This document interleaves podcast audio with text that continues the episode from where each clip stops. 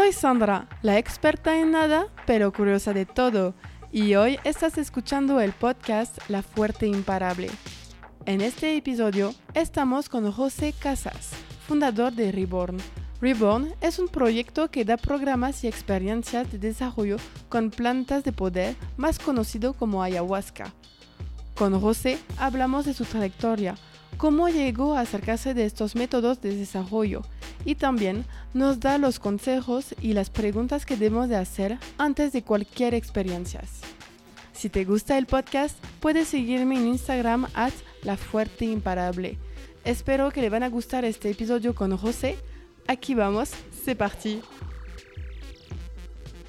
Hola José, gracias por aceptar mi invitación y bienvenido en el podcast La Fuerte Imparable. ¿Cómo estás? Muy bien, muchísimas gracias a ti por la invitación y por tenerme aquí en este espacio. Este, me llamó mucho la atención. Tu nombre, La Fuerte. sí. La Forte. No, es por mi apellido, porque mi apellido es Le Fort. Entonces, si lo ah. traduces y para mujer, La Fuerte. Entonces, así tal cual. Perfecto. ¿Te gustaría introducirte para que nuestra audiencia te conozca un poco más? Ok, eso, eso es un desafío hoy en día para mí un poco porque porque creo que soy muchas cosas. Eh, bueno, primero soy, mi nombre es José Antonio Casas Alatriste, tengo 42 años, bueno, pasado mañana cumplo 42 años.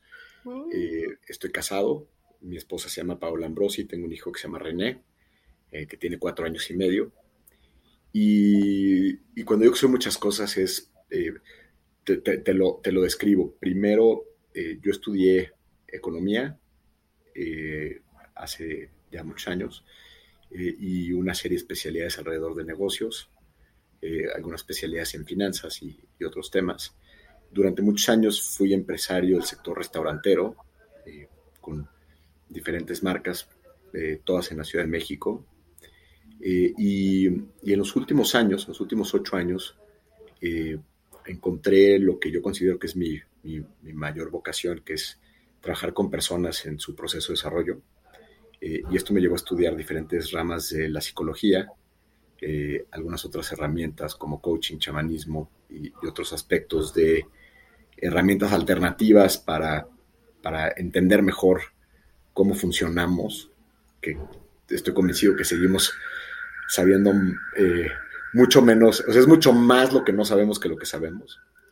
y, y entonces hoy en día también soy terapeuta eh, y tengo un proyecto que fundé hace tres años que se llama Reborn, que es una plataforma donde tenemos algunos programas eh, y algunas experiencias donde lo que buscamos es eh, proveer de una experiencia integral terapéutica y de desarrollo con el uso de algunas sustancias que se le conocen como enteógenos o plantas de poder.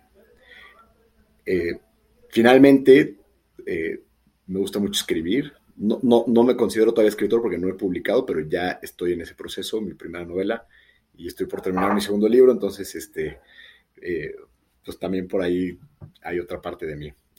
y finalmente, soy músico, no soy músico profesional, soy más bien un músico amateur, pero que también en estos espacios que a veces se abren con, con estas medicinas, pues me ha, me ha llevado a poder tener ahí otro, otro espacio de expresión que disfruto mucho eh, y, y, ya. Yo creo que ya con eso. Tengo dos chiquitas preguntas. Claro. ¿De qué son tus novelas y de qué tocas? Eh, bueno, el, primer proyecto que, estoy en, proceso de entrar ya a revisión con editorial eh, es una novela que no tiene nada que ver con, ni con nada de lo que te acabo de contar sobre un, sobre un oficinista que está frustrado en el sistema eh, y de ahí se desenvuelve una serie de episodios desafortunados para él. Eh, el segundo proyecto, que, que, sí es mucho más cercano a mi, a mi nueva profesión de los últimos años, es, una, es un compendio de cartas. Cuando René, mi hijo, eh, tenía más o menos seis meses, yo, yo abrí un blog privado, no, no está abierto al público, donde empecé a escribirle más o menos cada tres semanas, cada mes, cada 15 días, dependiendo la, este, cómo, cómo, me iba acomodando. pues, algunas cartas, un poco narrándole lo que iba pasando, con lo que, cosas que, iba viendo de... hoy en día tienes la cámara en el celular, puedes tomar un montón de fotos y videos y tal, tal, pero, pero hay una parte que no se captura del desarrollo de un, de un bebé que se va convirtiendo en niño, este, que por más que tengas fotos y todo esto, o sea, cosas que dice, situaciones que iban pasando eh, y que se van borrando en la memoria. Y, un poco la idea original fue pues, tratar de mantener como un, registro, un testimonio de, pues, de esas cosas cotidianas que después la memoria descarta.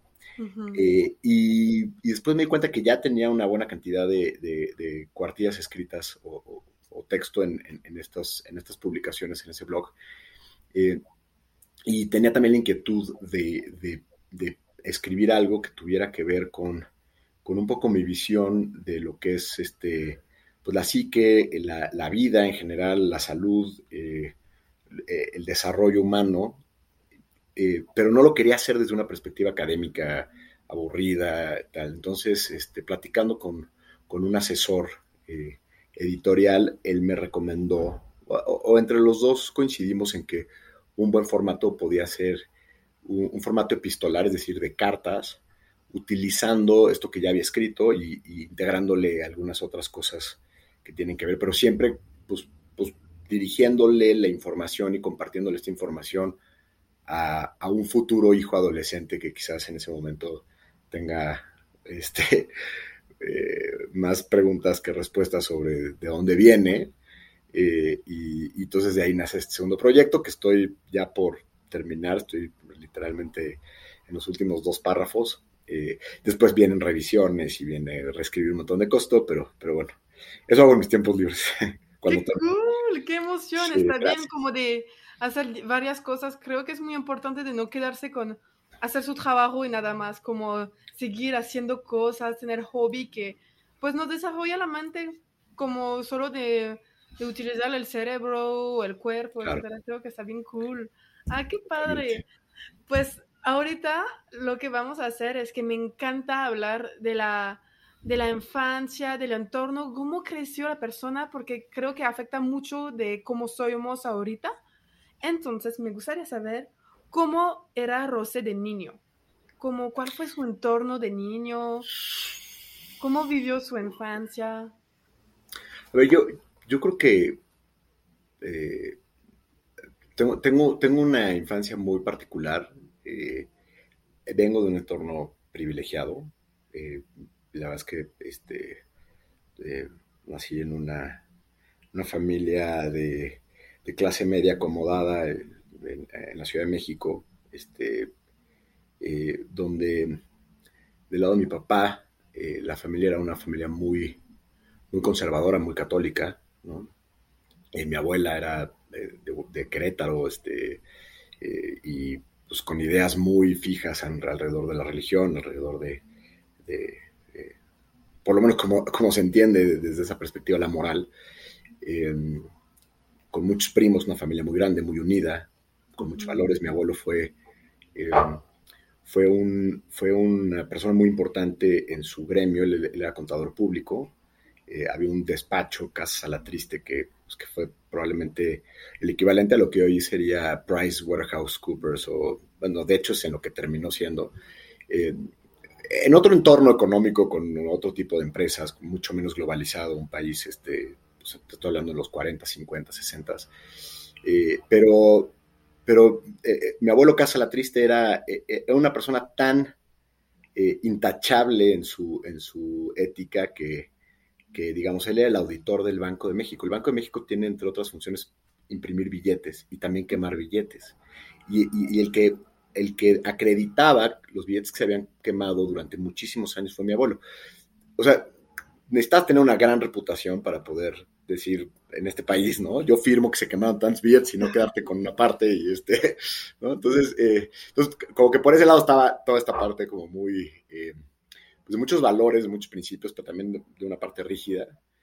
Eh, y de lado de mi mamá era un poquito opuesto. Eh, mi, abuelo, mi abuelo materno, eh, René, que se, llamaba igual que mi, que mi hijo, era un tipo liberal, matacuras, este, que le encantaba la historia, le encantaba el arte, le encantaba comer bien, era como un bon vivant simpatiquísimo. Entonces, eh, entonces mi mamá venía de un entorno bastante más liberal, bastante más open-minded.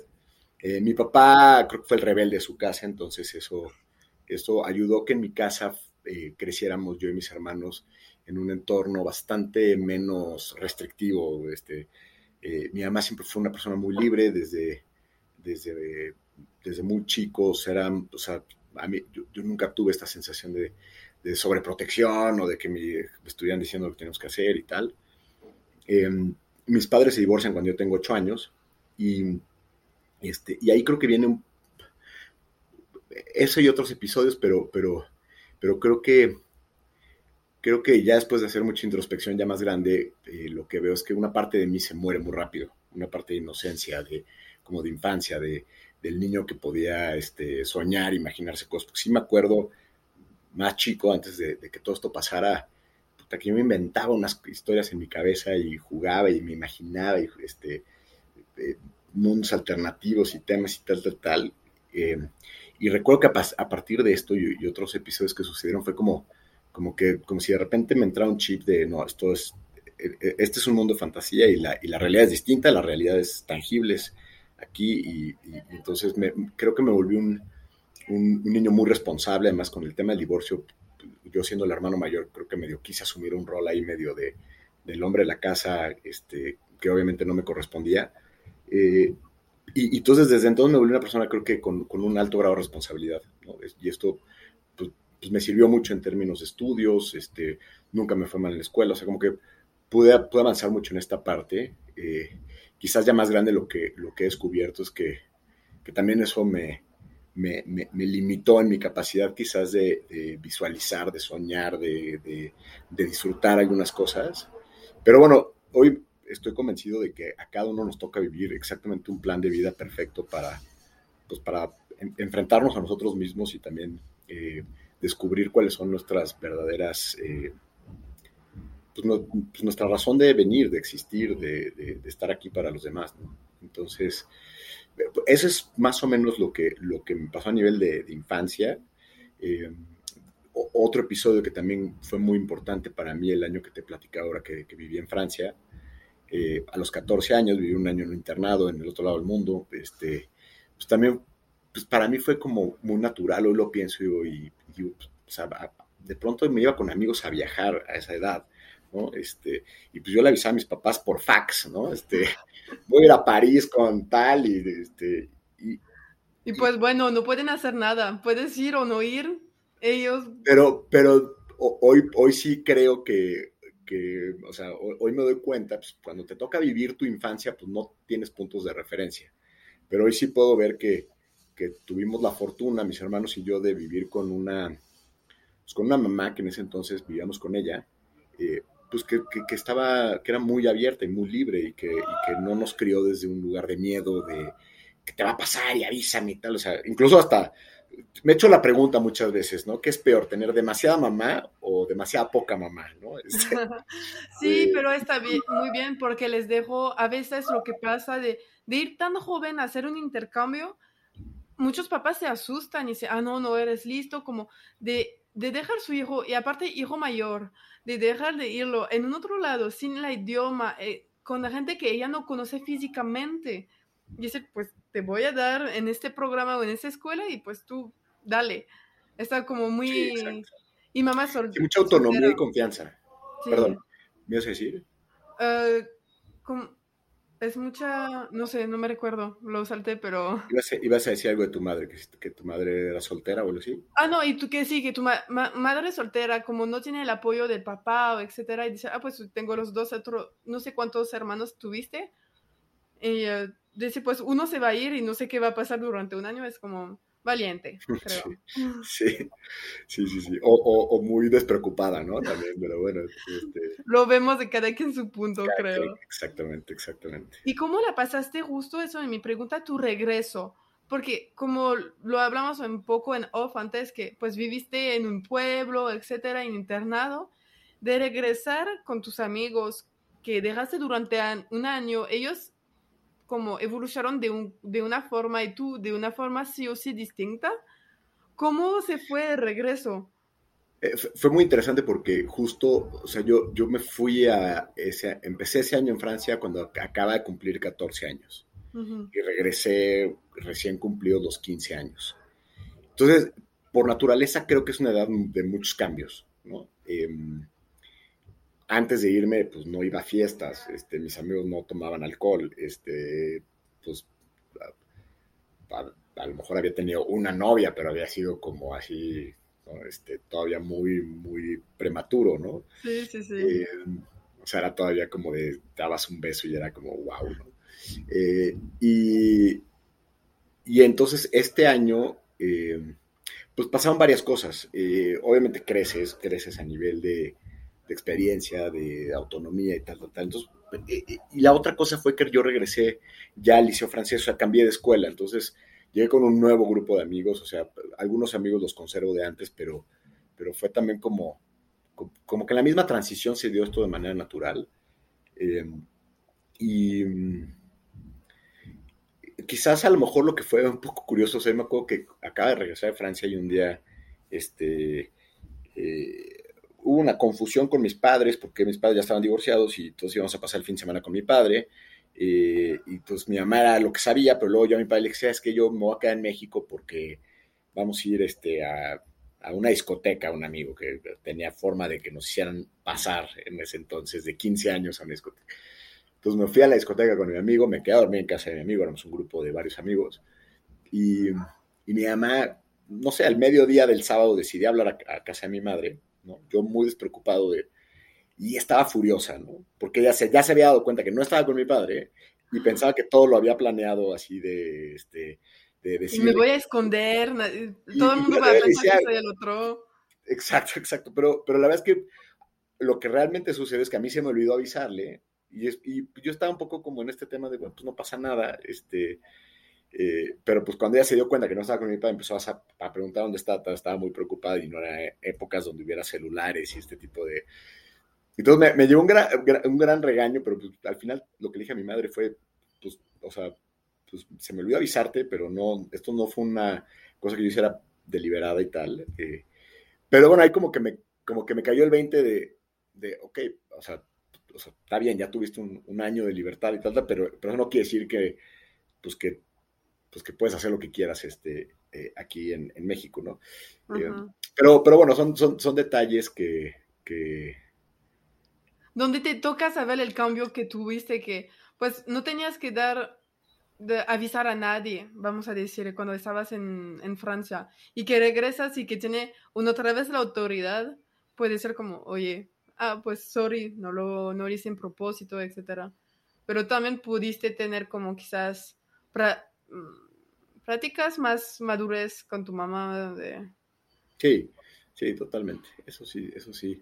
Sí, yo creo que ahí se consolidó mucho la madurez, ¿no? Sí, yo creo que cuando quienes han tenido experiencias de, de, poder alejarse de su familia, ya sea por un intercambio académico, en diferentes etapas de la vida, yo tuve la oportunidad de hacerlo, eh, cada vez es, un, es, es, como un fast track de maduración, de o hacerte cargo de ti, este, digo, en el internado evidentemente estábamos cuidados, o sea, tampoco era como que viviera solo a los 14 años, pero, pero sí hay una sensación de autonomía eh, que, que, te ayuda a ser más consciente, o sea, al final estás ahí, no, no, no, o sea, no tienes a mamá, papá uh -huh. a 15 minutos, ¿no? Entonces, este... ¿Y cómo la pasaste en la escuela francesa en México después? Es curioso, pero cuando yo entré al liceo, eh, no era muy común que mexicanos entraran al liceo, que no fueran ahí toda la vida, porque, o sea, de entrada no es tan común que, que alguien adquiere el idioma y, re, y, y, y, entra a la escuela francesa. ¿no? Uh -huh. eh, entonces, yo en ese, en ese sentido era un poco un bicho raro porque, porque cuando yo me fui a, a, hacer el año a Francia, yo no sabía francés. O sea, estudié un semestre en la Alianza, que fui a echar relajos y no aprendí nada. Este, entonces, y no es lo mismo el nivel de francés que adquieres en un año en un internado este, al que un niño franco-mexicano que habla francés en casa, que está en el liceo desde niño, entonces al principio me bulleaban un poco por mi, por mi acento francés. Este, y, y, pero, pero, pero bueno, la, la adaptación fue, creo que una característica que, que, que, sí puedo decir que me define es que soy muy adaptable. Entonces, lo que sí me di cuenta, por ejemplo, que en el liceo eran muchos grupos este, pues que se iban consolidando desde, desde la maternal, ¿no? O sea, que se iban haciendo grupitos. Y yo, como entré un poco tarde, ya un poco más grandes, pues tenía unos amigos acá, otros amigos O sea, como que creo que acabé teniendo más amigos en el liceo que mucha gente que estuvo toda su vida ahí, justo porque pues no, no, no, no me había formado dentro de alguno de estos grupos, ¿no? Ahí estaban Sí, era el nuevo, entonces podías entrar en todos más ansiamente. Pues un poco, al principio todo, ninguno me quería, pero luego ya después me fui haciendo de amigos y tal, este, pero, pero sí. Y terminé ahí, este, cuatro años después terminé, terminé en el liceo eh, ya el, el bachillerato y, y este, y la verdad es que no me arrepiento para nada, creo que fue una combinación muy interesante académicamente hablando. Ah, pues sí, de tener como, también como la doble cultura, etcétera, como es, está chido, creo, de siempre, creo que deberíamos de aprender en otra, otra forma de pensar, porque la mexicana lo vas a tener por la sociedad, por tu día a día, y de aprender de una otra cultura, de un otro país, de la manera de educar, creo puede ser muy interesante. Y entonces terminas la prepa allá ¿Y qué, cómo elegiste de estudiar administración, etcétera? Yo estudié la carrera de economía. Eh, ah, perdón. Yo fue, algo, fue algo que tuve muy claro desde, pues, desde muy chico. Yo creo que desde que estaba en la secundaria. Yo creo que hubo varios, varios factores que me influyeron. El primero, eh, eh, mi, madre se vuelve a casar con, con, con, una persona, con un señor, Agustín, que él, que él, él, él es economista de formación y fue muchos años una persona muy importante del sistema financiero mexicano, o sea, fue un banquero eh, muy exitoso. Eh, y él, pues, fue, digamos, un papá sustituto de crianza en, pues, a partir de los 9, 10 años, que, es cuando mi mamá empezó su relación con él. Entonces me toca crecer con él mucha, mucho en mi adolescencia. ¿no? Y, y, y, es una persona que admiro mucho, que quiero mucho y, yo creo que influyó mucho en, en la decisión de de, estudiar esta carrera. Evidentemente, en, un inicio, pues yo me imaginaba trabajando en un banco, siendo un financiero exitoso, ¿no? Eh, también otro episodio que, que, me marcó mucho fue, justamente ese año en Francia fue, fue 1994, fue cuando, cuando vino una crisis muy importante aquí en México de evaluación y tal. Yo estando en Francia, de repente recibía cartas de mi papá, así casi, casi, este, o sea, pues, pues en 1995, que fue la segunda mitad del año que estuve allá en Francia, pues fue un año muy duro a nivel económico aquí en México, ¿no? Entonces yo, me, yo estaba allá y me enteraba de todas estas cosas, sentía como mucha culpa y como mucha angustia de, híjole, ¿no? Yo estoy aquí, este, pasando la bien, y todo, pero, pero allá la están viendo negras. Eh, y, papá, aunque tuvo en algunos momentos rachas buenas, en general fue alguien que, que padeció mucho eh, desde la parte económica. Y entonces como que yo desde muy chico lo tuve muy claro, dije, yo no, yo no quiero sufrir por dinero, yo quiero, este, ¿no? Quizás le, le, sobreatribuía al dinero este, aspectos de bienestar y felicidad y tal, pero, pero bueno, eh, eh, también yo creo que tengo una habilidad para la parte numérica, eh, para la parte que tiene que ver con, como con números y, este, matemáticas siempre fue muy bien. Entonces dije, bueno, pues e, economía y además, pues había un entendimiento, no sé, desde chiquito también me interesó la política, leía de este, un poco estando en Francia cuando vino toda esta crisis, entonces entender qué es lo que le estaba pasando a este país que se estaba desmoronando económica y políticamente, como, como le está pasando ahora, este, y, y, me tocó pues desde ahí em, interesarme por estos temas. Entonces, este, entonces decidí estudiar economía, decidí estudiar economía en el, en el ITAM, este, que ya desde entonces era como pues, pues, la escuela de donde venían los, los ministros de finanzas aquí en México y como con mucho renombre, además yo vivía más o menos cerca de ahí. Este, y no, nunca tuve dudas, o sea, no, no, no, no es que fuera más universidades o contemplar otras carreras.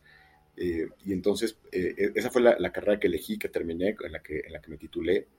Eh, y, pues fue, fue muy interesante, o sea, hablando de, de, lo que es estudiar en el ITAM y, y, la carrera como la perla de la corona del ITAM, que es economía, este, fue, fue muy fue muy estimulante, fue duro, fue, fue, fueron años de, sí, de, estudiar bastante. Me ayudó el liceo, porque el liceo también era, no era una escuela fácil. Eh, sin embargo, eh, o sea, habrían cosas, a ver, no, no, me arrepiento para nada de lo que estudié, creo que me, me, me sirvió muchísimo y a la fecha me sigue sirviendo mucho. Eh, creo que creo que a lo mejor hubieron muchas cosas que aprendí que hoy diría, pues no tengo ni idea ni para qué me sirven, ¿no? O sea, se quedaron ahí.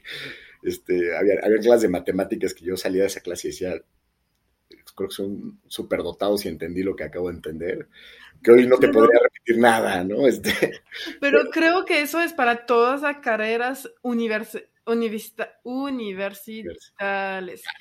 Porque, porque la verdad, yo estudiando allá, hablando con otros amigos, tenemos materias y somos, no es aplicable en la vida real.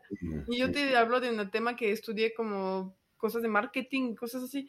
Ese marketing es el marketing de hace 10 años, o es marketing muy tradicional. En una empresa no se aplica así. Entonces, como matemáticas, aparte que es, o vas a hacer matemáticas profesionalmente y descubrir no sé qué, pero si no, pues no te vas a servir para mucho. Es más como la manera de resolver el problema que te va a servir que el matemática en sí mismo, creo. Sí, y el, y el ejercicio, ¿no? Yo creo que para mí la experiencia universitaria fue, fue, un, espacio, o sea, aprendes, por supuesto, un montón de cosas, pero también el propio proceso de estar aprendiendo hace que tu cerebro se active de, cierta manera em, y, y, eso por sí solo te lleva a desarrollarte. Eh, también creo que fue un, fue un espacio donde, pues, donde te confrontas y donde un poco estás ya, o sea, ya estás en un espacio más cercano a la vida real en el sentido de que, o por lo menos así en el ITAM, que pues que ya, o sea, pues de pronto veías gente mucho más capaz que tú, ¿no? De repente sí, este, este, cuate sí le gira la piedra mucho más que a mí.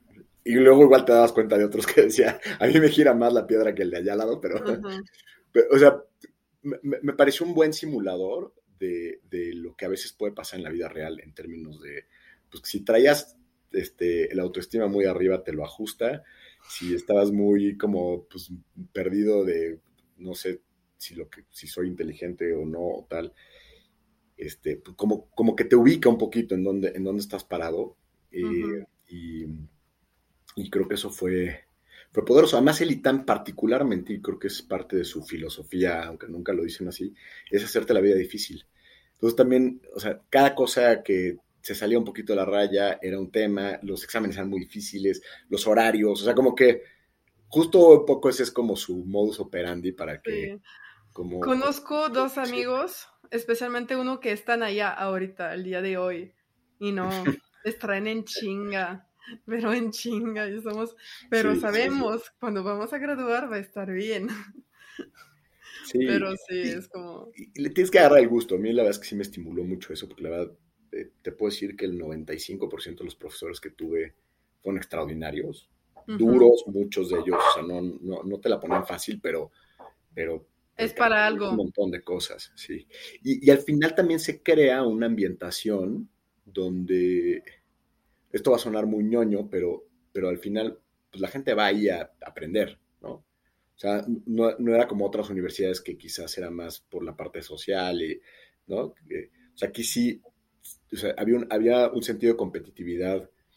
Eh, eh, tú, tú decidías mucho hasta qué grado te querías meter en, ese, en, ese, en, ese, en esas dinámicas de competitividad, pero, pero al final del día el, el, el que te comprometieras académicamente era algo que se valoraba a nivel de las relaciones, de que ibas construyendo amistades, de, o sea, esta idea del, del el flojo, este, bueno para nada, pero que es bueno para la fiesta, pero que, que quizás sea la imagen del tipo cool en preparatoria, pues en el ITAM era como, híjole, o sea, ya no está tan, o sea, no vas a durar. igual había echado unos drinks, pero, pero aquí como que mejor guárdate tus comentarios. y entonces te graduaste del ITAM en economía. Así es. Ajá. ¿Y qué, qué elegiste de hacer?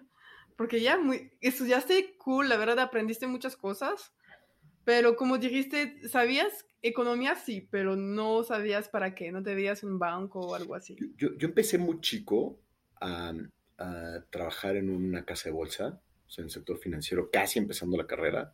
Entonces me aventé prácticamente toda la carrera estudiando y trabajando.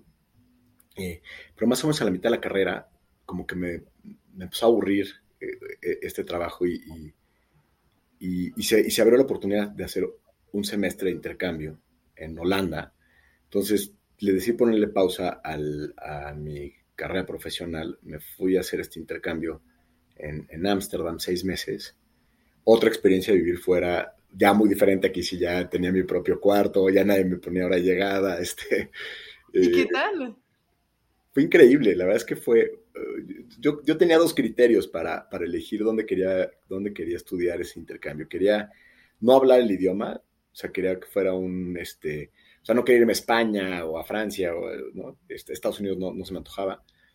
Eh, y quería que fuera una, un lugar donde hubieran pocos mexicanos. Casi siempre este, iban los dos de la mano, ¿no?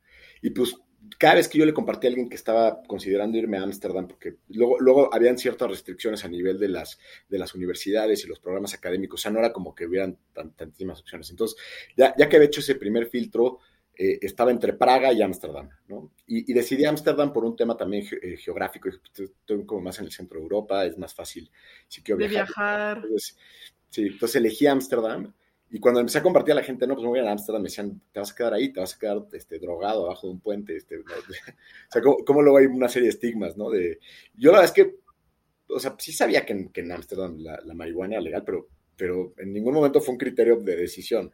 Ya que estaba ahí me di cuenta que sí era el criterio de decisión para muchos que se iban de intercambio, entonces este, conviví seis meses con un grupo de pachecos muy divertidos. Este, pero la verdad, si quieres fumar marihuana, en cualquier país lo puedes encontrar. No, ah, es, solo que es legal, entonces como... Ah, pero pasó algo No puede ser un criterio no puede ser un criterio. Y, pasó algo muy curioso. Eso ahuyentaba a muchos mexicanos, entonces prácticamente no había mexicanos en, en, esa escuela, lo cual para mí fue muy rico porque yo me fui solo y hacer amigos y estar de cero.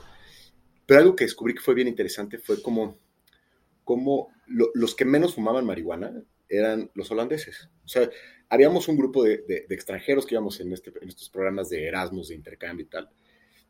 Y había un, una organización bastante interesante de holandeses que se dedicaban como a recibirnos. Y me acuerdo la primera semana nos llevaron a conocer a Amsterdam y a los museos. Yo decía, ¿qué tipos tan a toda madre? O sea, si yo estuviera en el o sea, yo, yo en el ITAM no estaría haciendo esto para, para extranjeros, me daría, se me haría lo más ñoño, ¿no? No estaría haciendo esto, ¿no? Yo la verdad como muy abiertos, muy, muy, este, eh, cálidos. Entonces, me hice buenos amigos holandeses durante ese semestre y, y, el tema de fumar marihuana lo veían como, como, ah, es lo que hicimos todos a los 16 años, un año, ¿no? Nos pachiqueamos y luego se nos quitó las ganas. Y como lo tienen enfrente, a la vuelta de la esquina, se pierde este... Es como todo, cuando lo tienes, pues... Claro, claro, claro. Y tú la gente, o sea, tú, hoy en día es distinto porque, porque ya hay muchas regulaciones por el tabaco y por el, este, por el humo, etcétera, ¿no?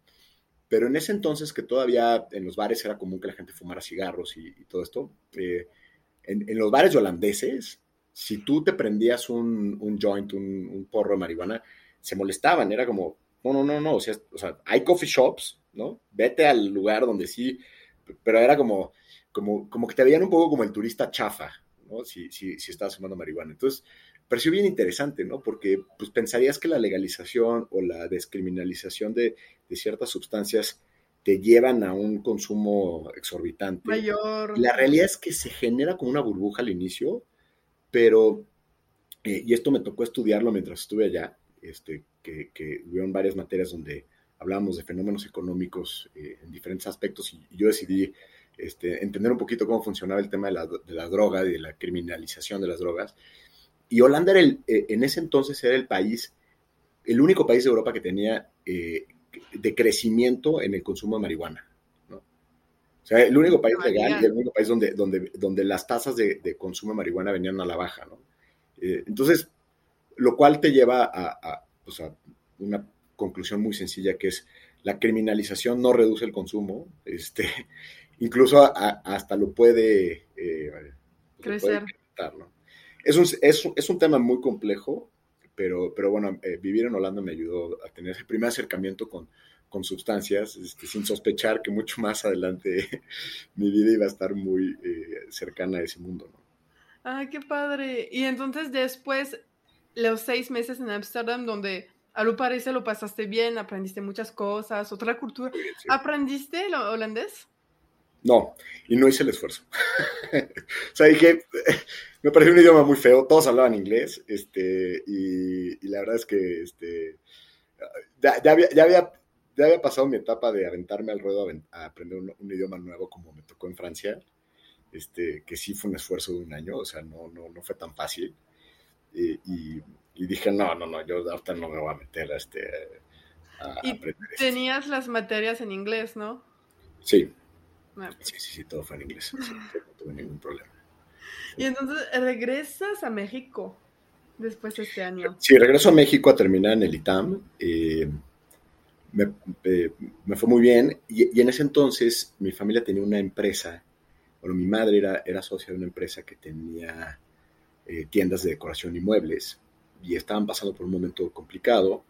Eh, creo que estaban administrándola muy mal y tal. Entonces yo llegué como el rescatador, ¿no? Sexto semestre de la carrera, pues yo ya podía este, encargarme de eso. Eh, entonces me empecé a meter en el negocio familiar.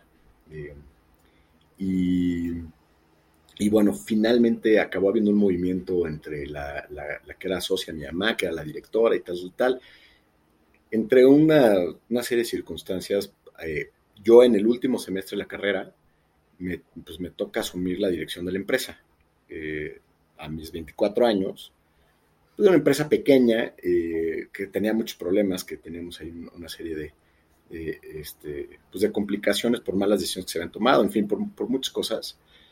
Eh, y, es como mi primera experiencia pues, dirigiendo una compañía y yo que volteé hacia atrás, este, puedo reconocer que fueron muchísimos más los errores que los aciertos.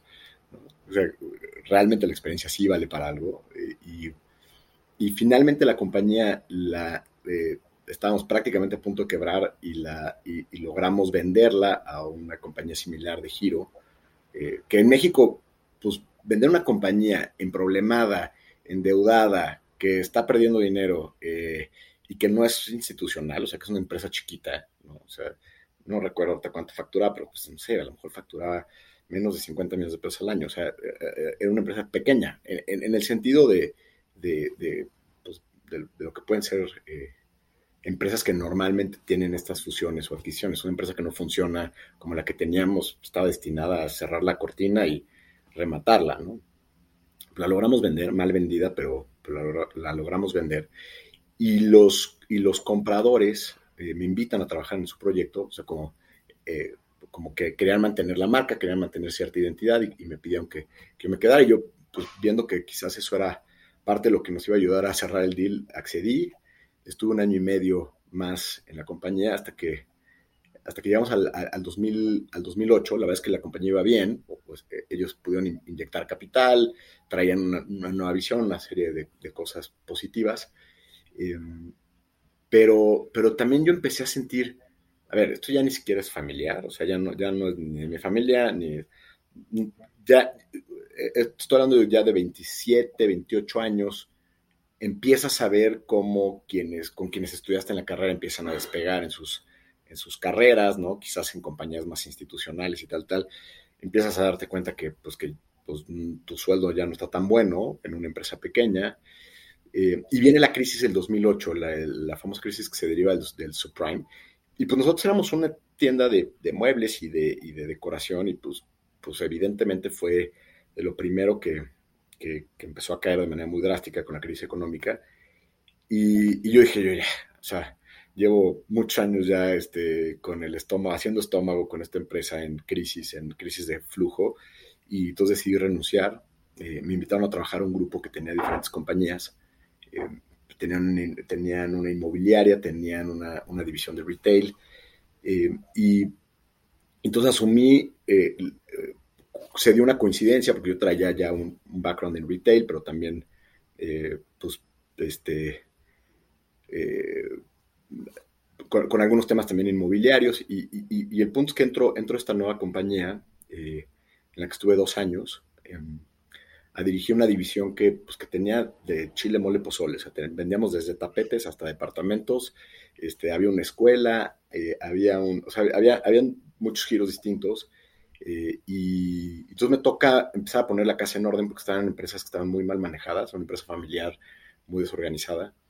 Eh, y, se vuelve un reto muy, muy, muy divertido, muy interesante, o sea, estar un día en, el, en una escuela con la directora de la escuela, este, eh, definiendo la visión estratégica de un negocio, al día siguiente este, con, este, con los franquiciatarios de una tienda que teníamos, por ejemplo, la franquicia de Jean-Pierre Letu, de, ubicar los platos, este, ok, sí. Una marca muy francesa de vajillas.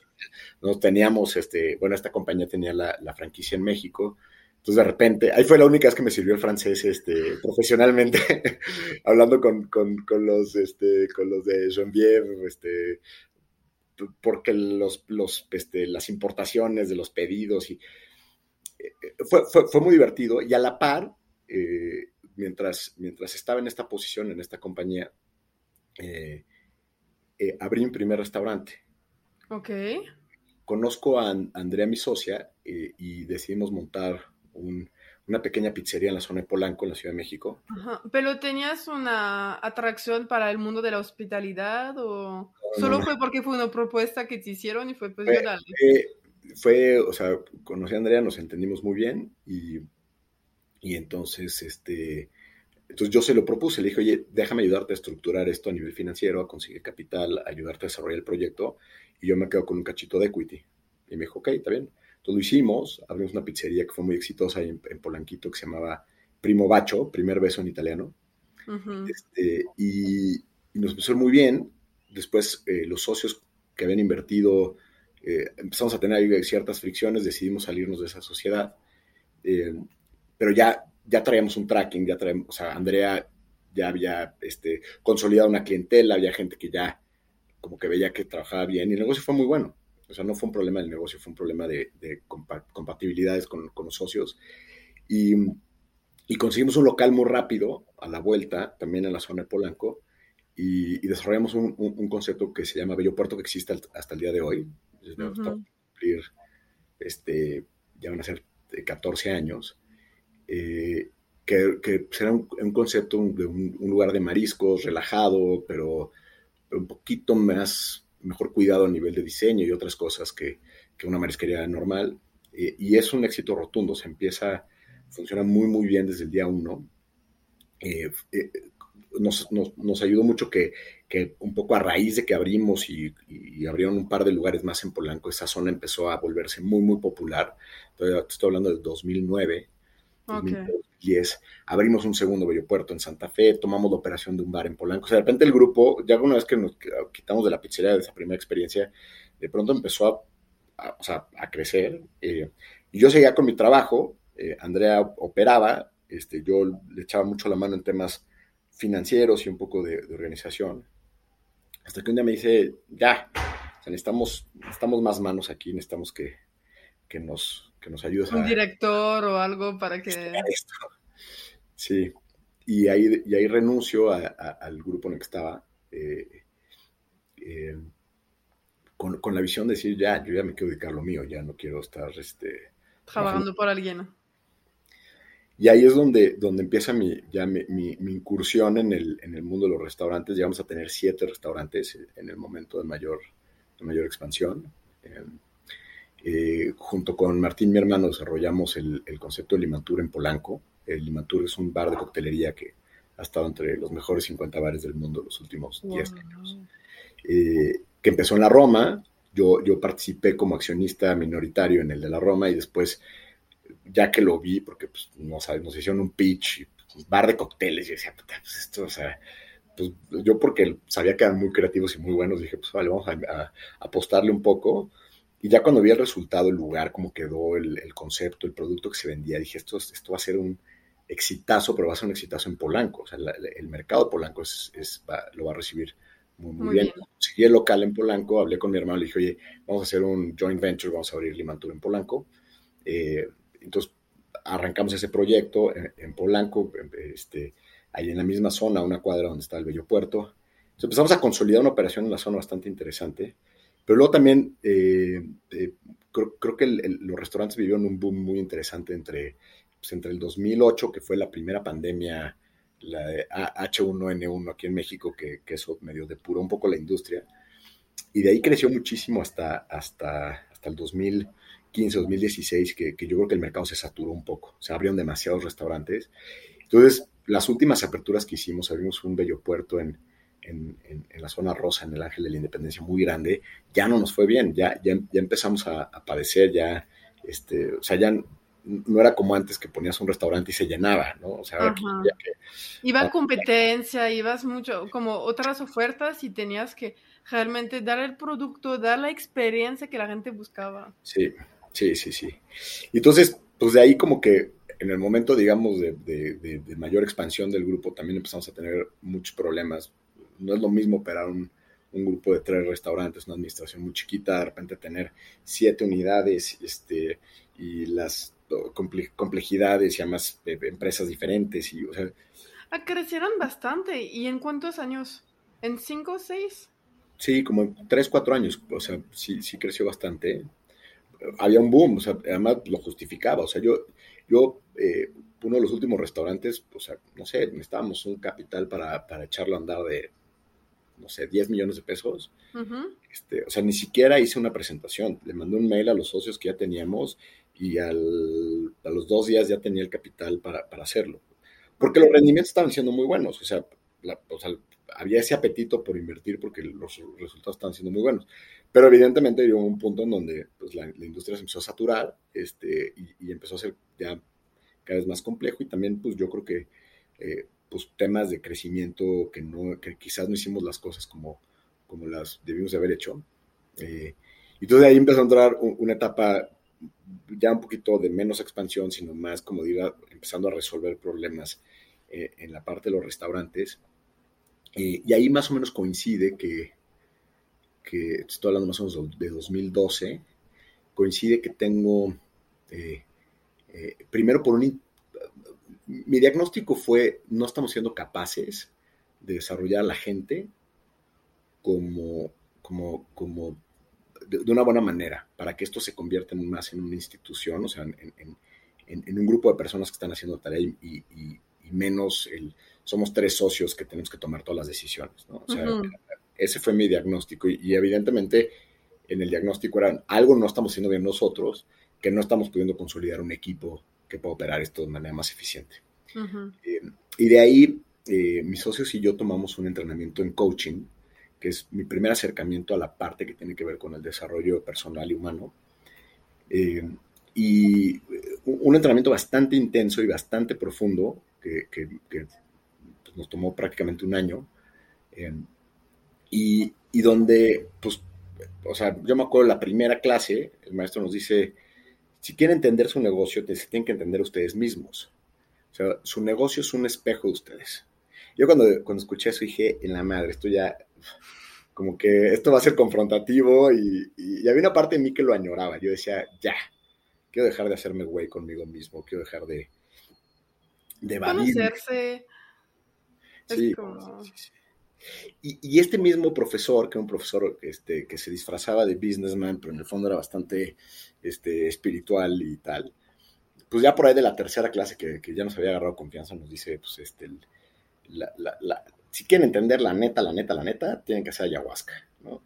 Y te estoy hablando de, de ayahuasca cuando, o sea, pues estamos hablando de 2012, pues yo lo había escuchado dos veces en mi vida y había sido conversaciones así en bajito de, una amiga y un amigo que lo habían hecho en, no, y, que lo tratan de explicar y no entendía. O sea, hoy en día ya este, todo el mundo sabe lo que es, pero en ese entonces era como un tema muy, pues no.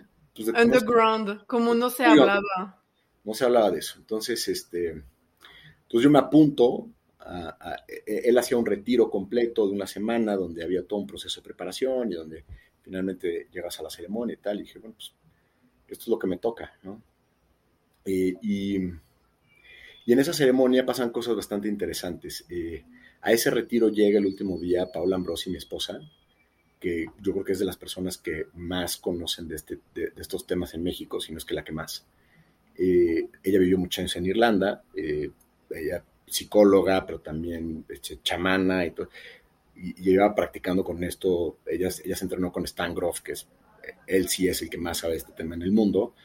Y entonces llega a explicarnos cómo va a ser viajar por tu psique y, los mapas y las coordenadas. Y yo decía, esto no hace sentido, pero para nada, o sea, esto es una locura lo que está diciendo esta mujer.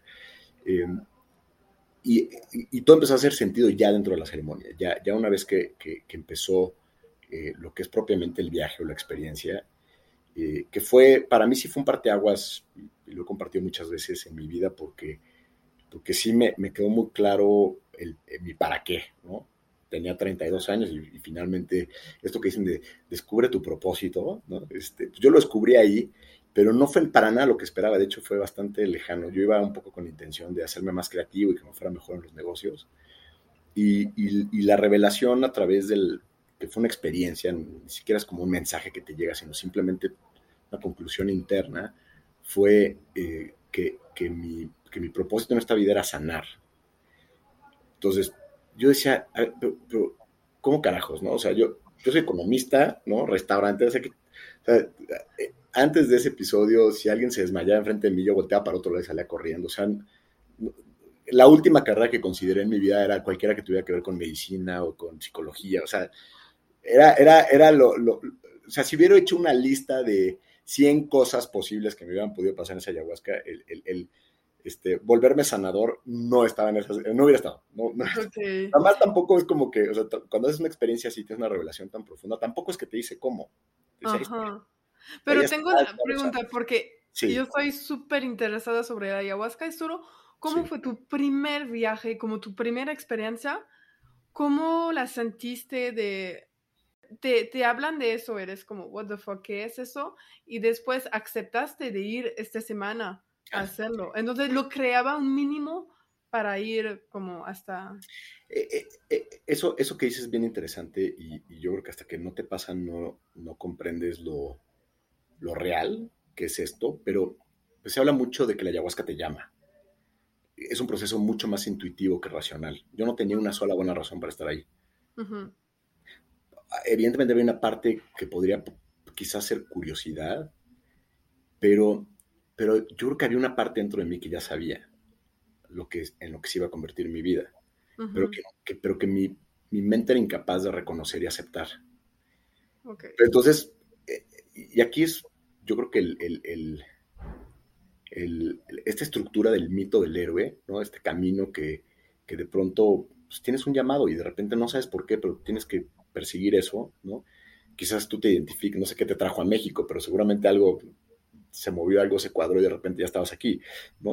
Y yo creo que eh, para mí eh, lo, que, lo que yo experimenté fue eso, fue, fue, no sé por qué, pero tengo que hacerlo, y después de la sesión me di cuenta que, claro, o sea, a partir de ahí mi vida empezó a, o sea, yo, yo, sí creo que en ese momento empezó mi vida, de, alguna manera, ¿no? Yo no sabía que Paola se iba a convertir en mi esposa, o sea, estuve en la ceremonia, ya en la ceremonia sí sentí una energía muy particular de ella como, como alguien que tenía, pues, un, una energía muy, diferente al, resto de la gente que estaba ahí. Eh, y, y, fue hasta el día siguiente que me enteré que ella daba un programa de psicología transpersonal y chamanismo, justo cuando yo acabo de tener esta revelación. Entonces la busco, le digo, oye, a ver, primero tuve toda esta experiencia, explícame qué chingados pasó, porque yo, este, yo no sé si, si, si me convertí en Dios o, Dios se manifestó en mí, o, este, o si soy el elegido, o soy un pobre pendejo que no estoy entendiendo nada. Por favor, explícame qué está pasando. Eh, y, y, al final eh, le, dijo, oye, pues voy a hacer este entrenamiento contigo, salvo que me digas que hay una buena razón para no hacerlo. Y Paula me dice, pues mira, lo, único que te puedo decir es que si estás dispuesto a que tu vida dé un giro de 180 grados, hazlo, si no, pues no lo hagas. Eh, y, nunca sospeché hasta qué profundidad y sentido esas palabras este, realmente significaban lo que significaron. Pues Yo en ese momento no tenía ninguna aspiración este, romántica con ella, ni mucho, nada, mucho menos. Fue como, ok, es la que me toca como maestra, ¿no? En esta, en esta siguiente etapa, que, pues, quién sabe dónde me lleve. Eh, y, y, ocho meses después empezó su curso, o sea, tampoco fue como, como de un día para otro, o sea, fue, yo seguía mi vida de restaurantero, este, eh, pues, pues un poco confundido porque decía, pues, pues yo, o sea, si voy a dedicarme a sanar y luego, este, ¿qué hago vendiendo? Vas a un restaurante, pero escuché este mensaje, pero ¿qué, qué hago? Sí, sí, sí, sí, sí, sí, Y, empieza a haber una parte eh, que cuando empiezo el entrenamiento con Paola, que, que, también dura un año y que es un proceso muy confrontativo contigo mismo, ¿no? donde no hay sustancias, no hay medicinas, pero, pero en donde realmente entiendes cómo operan y cómo funcionan las medicinas, eh, pues empecé a entrar, digamos que en un proceso un poquito de, como de crisis de identidad. O sea, de repente decir, ¿quién soy? Porque ya no, ya no me divierto estando en la terraza del restaurante echándome mezcales lo del viernes a la tarde. O sea, como que ya no pertenecía a ese mundo, pero tampoco pertenecía al mundo espiritual y de vamos a hacer saludos al sol y vamos a vestirnos de, mantas blancas. Entonces, de repente sí hubo un momento en que dije, ¿y yo qué soy? ¿No? O, sea, o sea, ¿con qué me identifico? ¿Con quién me identifico? Eh, eventualmente esa, esa crisis empezó a integrar eh, y, em, y, de ahí me seguí, seguí estudiando. Eh, una de las cosas que hice fue, dije, o sea, un día me cayó el 20 y dije, a ver, tienes el mejor campo de entrenamiento en, tu propio negocio. O sea, los restaurantes son negocios donde trabajan muchísimas, muchísimas personas. La gran mayoría de ellos jamás van a tener la posibilidad de tener acceso a un proceso psicológico o terapéutico de cualquier índole.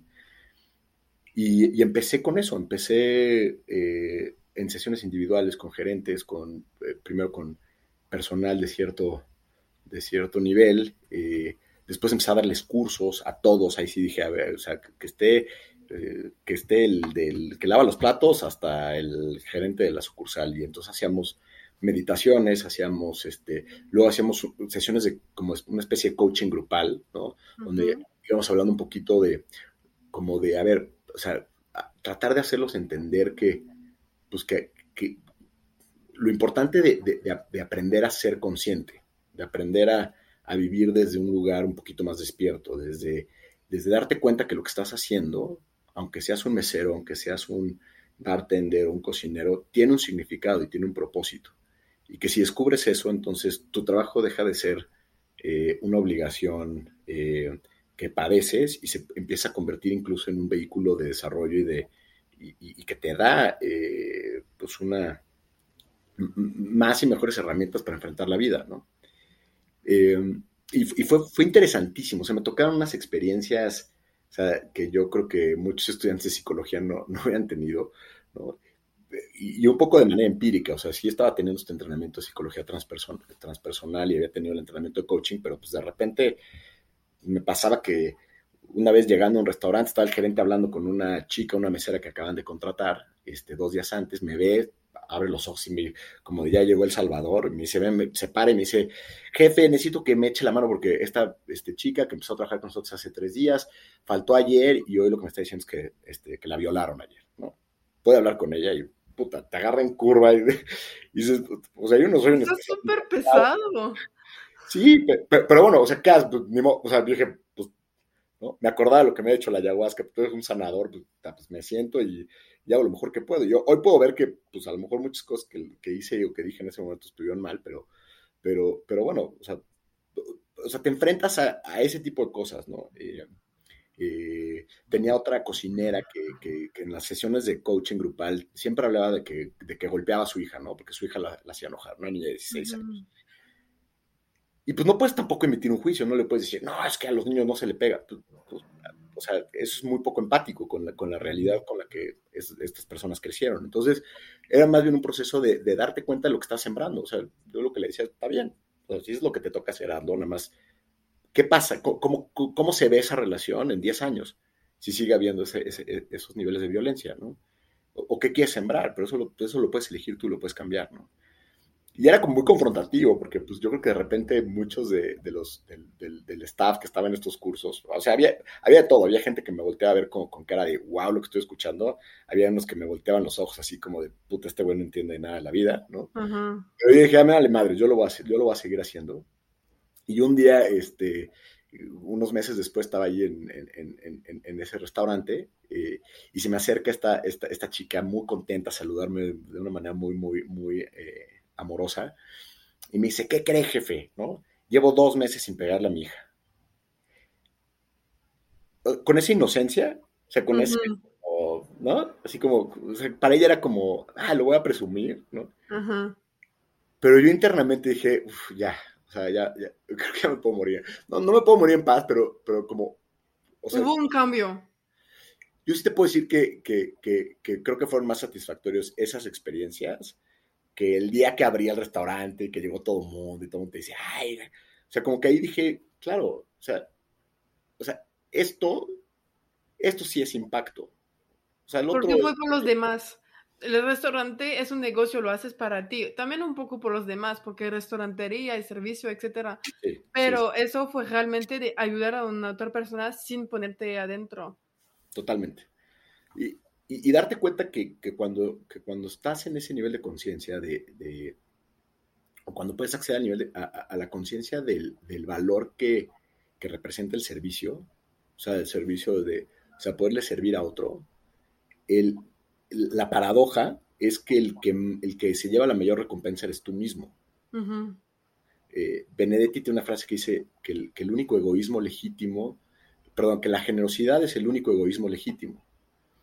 Yo cambiaría la generosidad por el servicio, o sea, cuando, cuando realmente sirves, y, cambiar, cambiar el concepto de servicio a servilismo, no es, no es que estés al servicio de alguien más, pero cuando lo que haces le sirve a otra persona, ya sea porque está en un proceso terapéutico o porque le, literalmente le serviste la comida, este, eh, hay una enorme satisfacción en hacer algo por los demás. yo estoy convencido que esa es nuestra verdadera naturaleza humana. Que si la recuperáramos, veríamos muchísimos de los problemas que hoy, que hoy vemos a nivel, a nivel social, ¿no? Desaparecer. Un ejercicio que, que le hacía cuando estábamos con estos meseros y tal, tal, hablando de, de, pues un poquito de, estos temas, eh, me acuerdo una, una, sesión que tuvimos después de una, de, una temporada navideña y les preguntaba eh, quiénes recibieron regalos. Entonces, pues, todos levantaban la mano, ¿no? Y quiénes dieron regalos y todos levantaban la mano. Dijo, ok, quiero que levanten la mano. ¿Quiénes, y levanten la mano honestamente, quiénes disfrutaron más cuando dieron el regalo que cuando, lo, que cuando recibieron el regalo? 100% de la gente levantaba la mano cuando, decía, cuando dio el regalo porque le di el regalo a mi hijo y vi que se puso feliz, porque le di el regalo a mi pareja y estaba muy contenta. Por, y, a veces recibir, había mucho, mucha gente este, que siempre pues, hasta no, me hacía sentir cómodo, ¿no? De que me regalen algo, y alguien incomodé, ya Pero bueno, más allá de, de, de, esos detalles, como que de repente era, era, era muy obvio, era como, o sea, entonces, ¿por qué vivimos en una, en una sociedad y, y, y con una mentalidad de acumulación? Cuando lo que más valor te da es cuando das.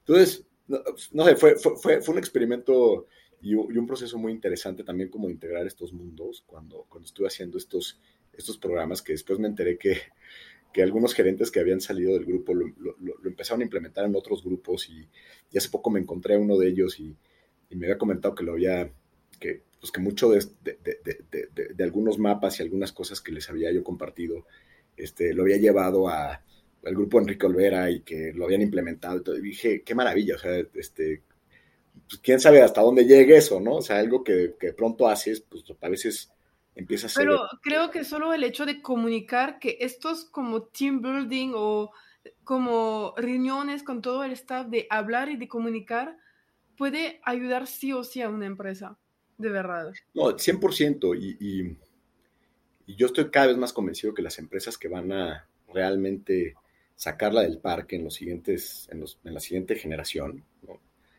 son aquellas que estén lideradas por personas que tengan conciencia de la dimensión humana, pero que tengan conciencia a un nivel profundo. O sea, no, esto no es nada más el incentivo, el premio al apapacho y el te pongo una mesa de ping-pong este, para, que, ¿no? para crear un buen ambiente laboral.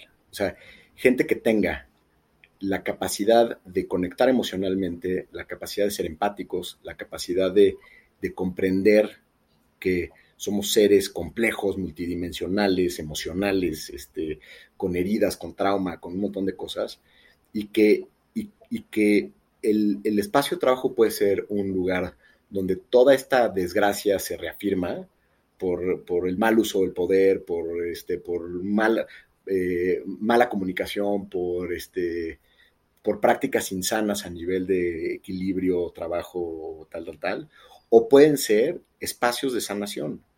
Y eso que esto suena así como ya casi muy pacheco, pero, yo estoy convencido que una empresa que, está liderada por gente que entiende eh, lo, importante que es el desarrollo personal a través del desarrollo profesional, crea espacios de, vinculación, de conexión, de propósito, Y eso te lleva a niveles extraordinarios de performance. O sea, no está peleado con el dinero.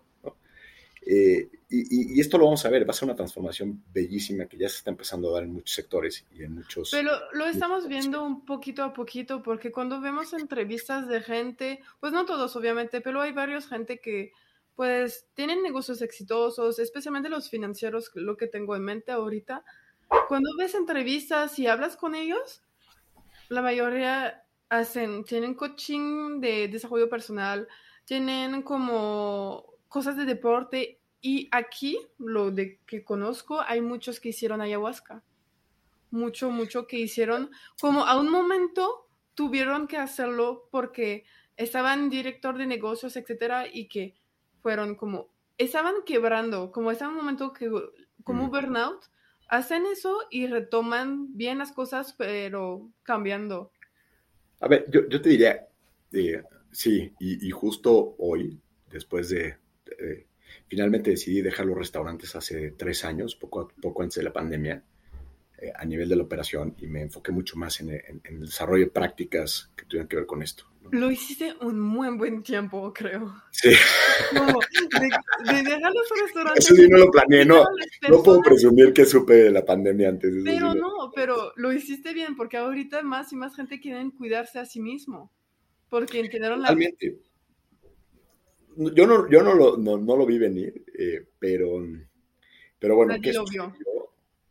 Eh, hoy en día eh, tengo como, como clientes, como pacientes, como personas a las que involucro en diferentes programas, pues gente que, o sea, de un, de un nivel de éxito a nivel empresarial, a nivel de emprendurismo brutal, ¿no?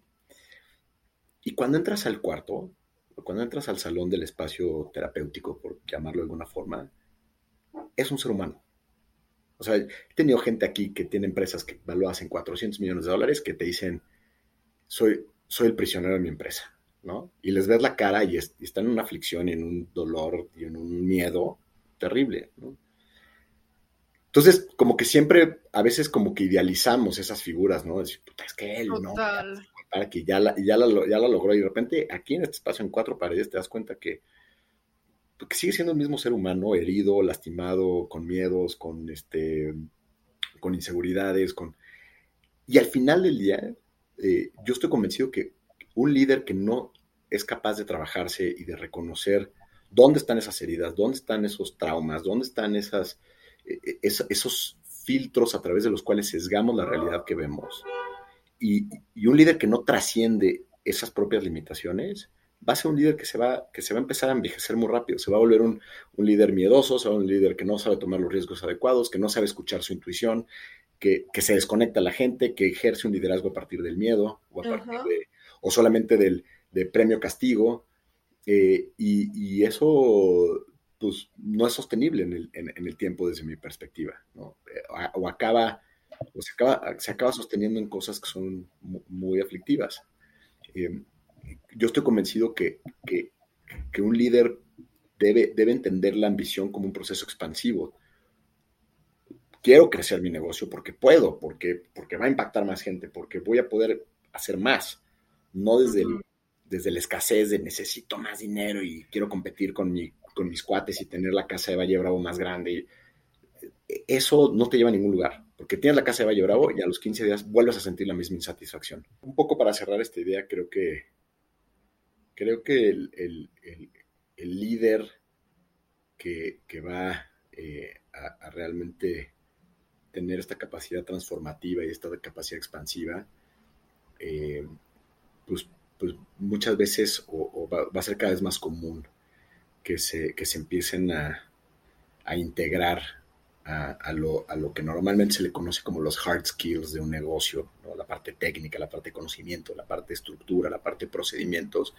Esta otra parte que erróneamente desde mi perspectiva se le conocen como los soft skills o habilidades suaves, que tienen que ver con empatía, que tienen que ver con, eh, con motivación, que tienen que ver con, eh, como con el entendimiento emocional, la pasión, el propósito con el que la gente se involucra y, trabaja con un proyecto.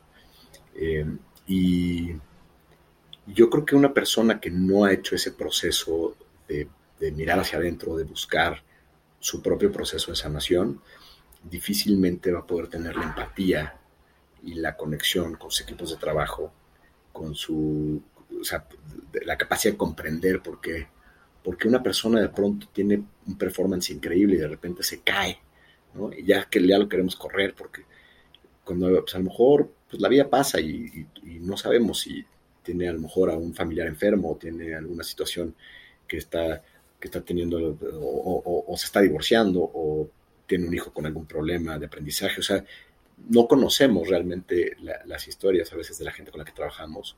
Y esto no significa que nos volvamos terapeutas de, nuestras compañías, pero, pero sí cada vez más ser conscientes de, que nuestras acciones, de la manera en que lideramos, eh, genera virtud o genera aberración. Tú puedes correr a alguien en virtud, o sea, desde el amor. ¿no? Tú puedes este, eh, dar un feedback de alguien que no está haciendo su mejor performance desde el amor tú puedes este, regañar incluso a una persona que se equivocó desde el amor. Pero realmente eso es la, excepción. Generalmente lo que vemos son líderes que operan a través del miedo, que operan a través de, que confunden respeto y miedo, que confunden este, jerarquía con, poder. pero, pero pues cada vez más las generaciones que vienen se desvinculan de eso. Aquí no tengo nada que hacer, no voy a perder mi tiempo en esto. Ya no trabajo por dinero, ya no trabajo por porque aspiro a comprarme la camisa Armani Exchange como todos los que fuimos generación X. este, ya, ya las nuevas generaciones dicen, puta, o sea, yo lo que quiero es vivir bien, lo que quiero es viajar, lo que quiero ser dueño de mi tiempo de alguna forma. Sí, totalmente. Y, justo tengo una pregunta sobre eso con Reborn. ¿Cuál es tu, tu perfil de gente que vienen a verte? Eh, mira, tengo mucha gente que está justamente en, eh, este punto en donde están descubriendo que, o sea, con, mucha ambición de crecer y de desarrollarse profesionalmente, pero que están descubriendo que su mayor limitación son ellos mismos. Eh, ese, ese, sería como el gran común denominador. también creo que es gente que, que se siente cómoda eh, en un contexto más pragmático que espiritual. Ojo, cuando trabajas con, sustancias y con plantas, eh, yo estoy convencido que hay una perspectiva espiritual. Sin embargo, muchas personas, o, siento que a veces el, el, lenguaje de lo espiritual, lo que rodea la espiritualidad, a veces está lleno de estereotipos y de, y de, y de, de, constructos con los que mucha gente no se identifica. Sí. No, todo el mundo se identifica con, con, una decoración este, tipo la India Bali, con signos de Om este, y gente vestida este, como el chamán del pueblo. ¿no? Habrá gente que sí, pero mucha gente dice, mm, no siento que ese sea mi territorio.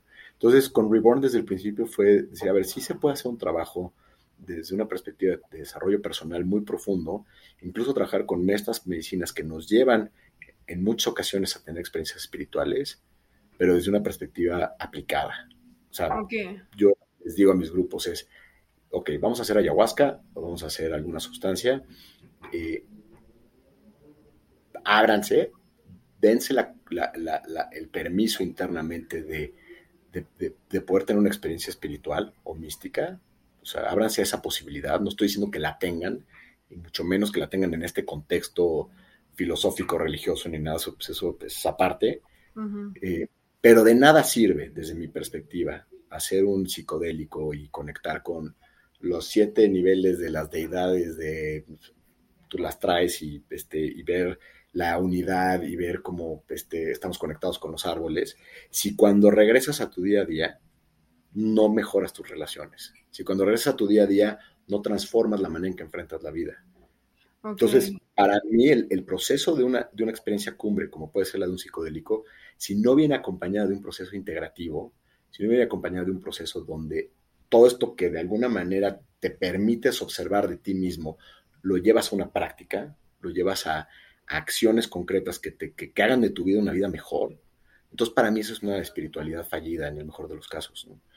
O sea, es, ok, está bien, lo hiciste, se lo vas a poder contar a tus amigos, no, hice ayahuasca, estuvo increíble, tal, tal. Pero realmente va a transformar tu vida, pues eso ya depende de lo que haces después de la ceremonia. Ok, y sobre cómo tú lo haces, ¿cuál deberíamos de hacer después de una ceremonia para que realmente haya un impacto en tu vida y que no se queda como una experiencia de una medicina? Bueno, yo, yo, diría, lo, lo, primero, lo más importante es la seguridad. Eh, yo hay mucha gente improvisada que está haciendo este tipo de, de, sesiones. Gente que no, que ni, que ni siquiera te, te, te, pide un background médico este, para saber si hay alguna contraindicación, porque hay temas de salud y hay riesgos muy importantes. porque creo que como hay la medicina, mucha gente opuesta a la medicina moderna y la medicina ancestral, y justo porque creo que hubo un mal hecho de gente que tomaron esta medicina cuando no estaban predispuesto a tomarla. Correcto. Sí, ya que hay muchos niveles de riesgo. O sea, hay riesgos físicos, o sea, hay, hay, hay, condiciones que una persona tiene que revisar muy bien antes de, de, de, decidir hacer una sustancia de estas. Porque si bien son sustancias que tienen niveles de toxicidad muy bajos, o sea, son bastante inocuas, es muy raro. No existen casos de sobredosis con psilocibina o con ayahuasca. O sea, pero sí hay casos de muerte derivada de otras complicaciones que se derivan del propio proceso. Entonces, es, un tema secundario y a veces es solamente a través de, tener diferentes experiencias, experiencias difíciles que descubres, ah, no, es que lo que pasó fue esto y esto llevó a esto y esto llevó a, como cuando se cae un avión, ¿no? O sea, a veces no es una falla, son siete, ocho fallas que, se van dando y, y sí, sí existen casos eh, de fatalidades este, asociadas al uso de psicotrópicos, sí, sí las existen. Eh, y, y, de daños permanentes también, y de retraumatización también. ¿Cómo, la persona puede de alguna manera evitar, evitarse primero ese, te estás metiendo con tu salud mental, te estás metiendo con tu salud, con tu integridad emocional, ¿no? Entonces, tú, yo lo que digo es, o sea, no sabes la cantidad de gente que conozco que ha hecho ayahuasca o ha hecho psilocibina porque la amiga le dijo, oye, voy a hacer una ceremonia de ayahuasca, acompáñame, ¿no? Este, es este viernes, y ahí va la otra sin saber a qué va, ¿no? O sea, yo lo primero que, que, siempre sugiero, el primer paso de seguridad es informarte.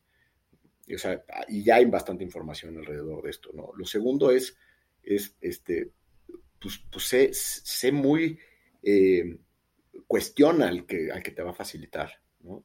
Y si el que te va a facilitar no está dispuesto a responder tus preguntas, sal corriendo. Pero Todas las dudas ¿qué preguntas, que tengas. por ejemplo, deberíamos de preguntar que son muy este, importantes. ¿Cómo me puedo sentir?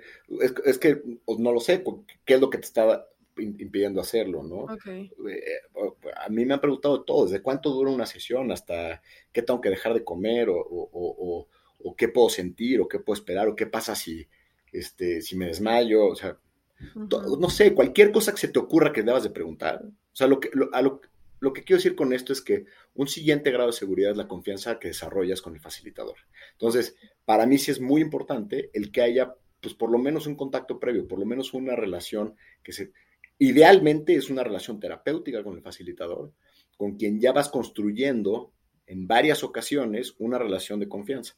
Porque si te vas a poner en una posición absolutamente vulnerable con otra persona, pues quieres ya más o menos tener algún tipo de relación, o sea, decir, pues, confío en él, ¿no? O confío en ella. Eh, esto la, mayor, la mayoría de la gente no lo hace, ¿no? Entonces, eh, y evidentemente, pues, o sea, si, si, si, si observas que la persona no, no, te, no te responde o no te deja tranquila sus respuestas, pues empieza a haber un foco amarillo, ¿no? Si no te piden información médica este, de ningún tipo, o si te lo piden de manera muy escueta, foco amarillo. ¿Qué cosas vale la pena preguntar? ¿Quién va a facilitar? ¿De dónde obtiene la medicina? ¿Cómo, ¿Cuántas personas van a estar en, el grupo? ¿Cuántas personas van a cuidar el grupo?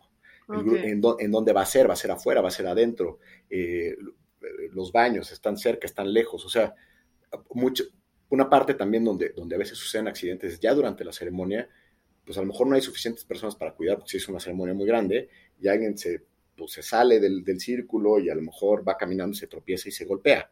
Ah. Como te pasaría una borrachera, ¿no? o sea, ahí no, no, no, es la sustancia, pero es el accidente que pasa porque no está viendo un, porque la gente que lo está facilitando no tiene la conciencia de que ese tipo de cosas pueden suceder, ¿no? Y te pasa no a la primera, no a la segunda. O sea, como facilitador, los casos críticos te pasan después de 40 experiencias muy positivas. Entonces te empiezas a confiar y dices, ah, esto no pasa. Y cuando te pasa dices, ah, no, back to basics. O sea, es como el, como el avión, ¿no? O hacer, a llenar el checklist. Y por eso lo hacen los, todos los pilotos. Si tú estás en una cabina de avión, antes de despegar, sacan su lista y empiezan, esto sí, esto sí, esto sí, esto sí. Esto Aunque ya se lo sepan de memoria. Lo mismo creo que tiene que ver con esto. Eh, y, y, bueno, para mí, para mí una experiencia transformadora con una, con una sustancia psicodélica debe tener tres componentes fundamentales. Primero es preparación. O sea, empezar a trabajar con la persona y que la persona empiece a trabajar en un proceso de introspección para comprender realmente qué es lo que quiere buscar, qué es lo que quiere hacer, qué es lo que quiere este, resolver o sanar con su proceso de, con lo que va a ir a, trabajar. La propia ceremonia, que la ceremonia sea contenida por personas profesionales, donde se hayan aplicado los, los filtros de seguridad adecuados, donde el, contexto y el entorno sea seguro, que, sea un número limitado o, reducido de personas. Yo creo que una ceremonia donde hay más de 25, 30 personas, ya empieza a ser una ceremonia grande. Y he escuchado de sesiones donde hay 200 personas. O sea, entonces también de repente dices, pues es que también, o sea, pero 200 personas que te ven vulnerable, ¿no? Imagínate, ¿quién, va a cuidar a 200 personas? ¿no? O sea, ¿dónde vas a escuchar la música? Porque luego también hay esta parte muy, muy, muy poderosa, escuchar la música. Pues son 200 personas, ¿cómo lo hacer? No? Pero uh, cuando empiezas a entrarte en este mundo, escuchas muchas cosas, pero la gente no sabe, o sea, alguien que va a una ceremonia de 200 personas no sabe que, que, ir a una ceremonia de 200 personas no es necesariamente lo más favorable y que si te enfrentas con una situación, eh, con un viaje retador, ¿no? Donde lo que a veces conocemos como un mal viaje, donde a lo mejor te enfrentas con cosas que no están siendo nada bonitas, este, donde a lo mejor episodios de trauma que no eras consciente que estaban en tu, en tu biografía aparecen en, ese tipo de sesiones, ¿quién, ¿quién te va a apoyar? ¿Quién te va a contener? ¿Quién te va a ayudar a salir de ese bache si estás con 200 personas? ¿no? ¿Qué entrenamiento tienen los facilitadores? O sea, la gente que está ahí o sea, tienen entrenamiento psicológico, tienen entrenamiento chamánico, tienen entrenamiento este, médico, ¿no? Sí, también. pero, ir conociendo eso, ¿no? Entonces, eso ya te habla de ya la ceremonia, ¿no? Entonces, lo, más importante es ceremonia segura. Hay ceremonias seguras y hay ceremonias inseguras. No hay buenos viajes y malos viajes. Hay viajes seguros, viajes inseguros. Okay. Entonces, asegurarte que tu viaje sea un viaje seguro, que la sustancia que estás tomando sea confiable. Evidentemente, y como todo en la vida, pues hay también temas de precios, ¿no? Entonces, si te vas a hacer ayahuasca a un lugar que te va a costar 200 pesos, puta, pues no sé de qué calidad de ayahuasca vas a beber y la capacidad que tengan las personas que te van a contener. Y eso, pues al final, caes también en este dilema de, pues sí, acaba siendo un tema un poco elitista, pero, pero bueno, o sea, si, si, te dijera, este, vas a ir a la luna, este, tienes esa oportunidad, es una oportunidad única en la vida, pero te puedes ir en la nave barata, este, ¿no? Que desarrollaron, este, ¿no? Este, unos mecánicos, o te vas a ir en la NASA, pues, pues si es, una, si es un tema de, de, ese nivel de profundidad. Pero creo que es más porque fue un tema que creció el precio también, es que antes lo, no lo hacía en, en la ciudad, antes lo hacías en, en los bosques donde iban las plantas, etcétera, y ahorita como la gente descubrieron el poder de eso y de regresar a cosas así, pues se expendió y como todo es que se expendió, hay, hay que cuidar porque hay más personas. Entonces, antes iba tres personas a la selva. Una persona la podía cuidar, la persona que dice eso. Ahorita más y más gente lo quieren también. Entonces, pues, obviamente necesita más personas, necesita más producto, más cuidadora y todos los que especificaste antes. Entonces, creo que es parte del, proceso de crecimiento de algo. Totalmente. Y, y, eso, ah, o sea, creo que tenemos virtudes y tenemos, hoy en día estamos experimentando muchas opciones, mucha información, también mucha desinformación.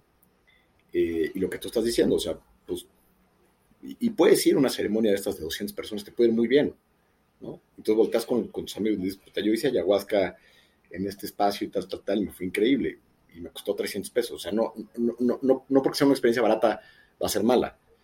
Pero, pero yo creo que sí es importante, independientemente del precio, o sea, quitemos esa variable, o sea, simplemente el decir, o sea, con quién estoy haciendo este proceso.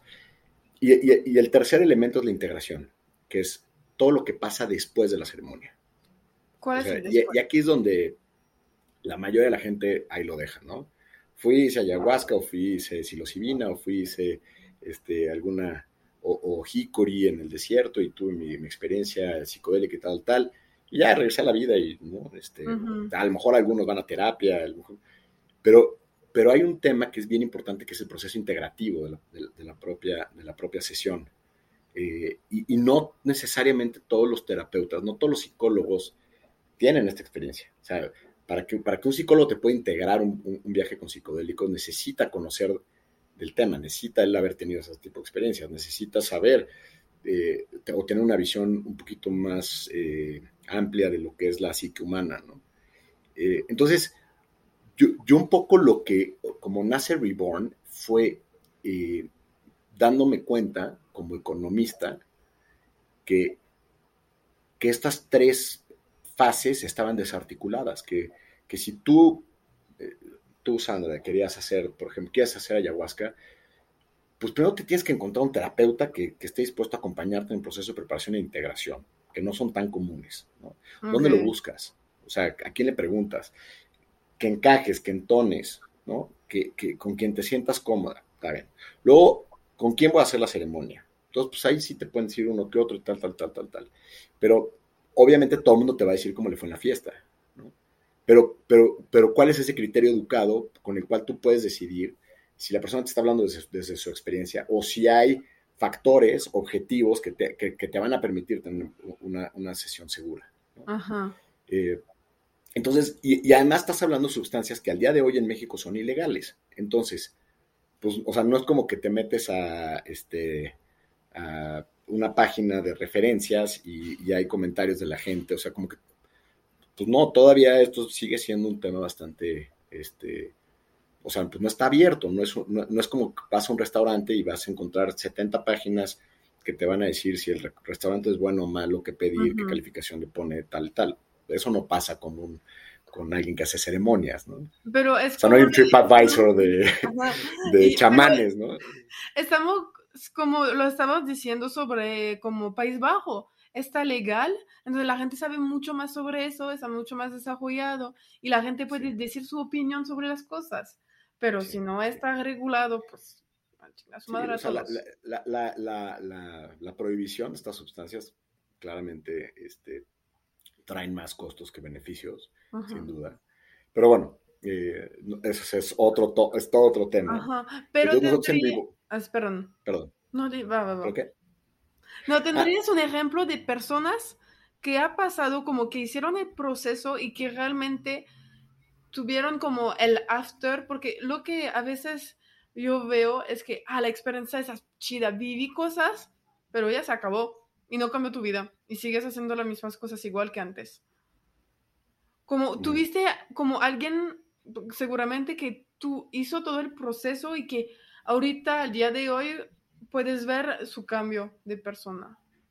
No, muchísimos. O sea, este, te diría que, cuando haces el proceso bien llevado, o sea, cuando haces este, el proceso de preparación, ceremonia, la integración, o sea, cuando la persona se compromete a eso, eh, es casi seguro que la transformación se va a dar de una manera muy notoria.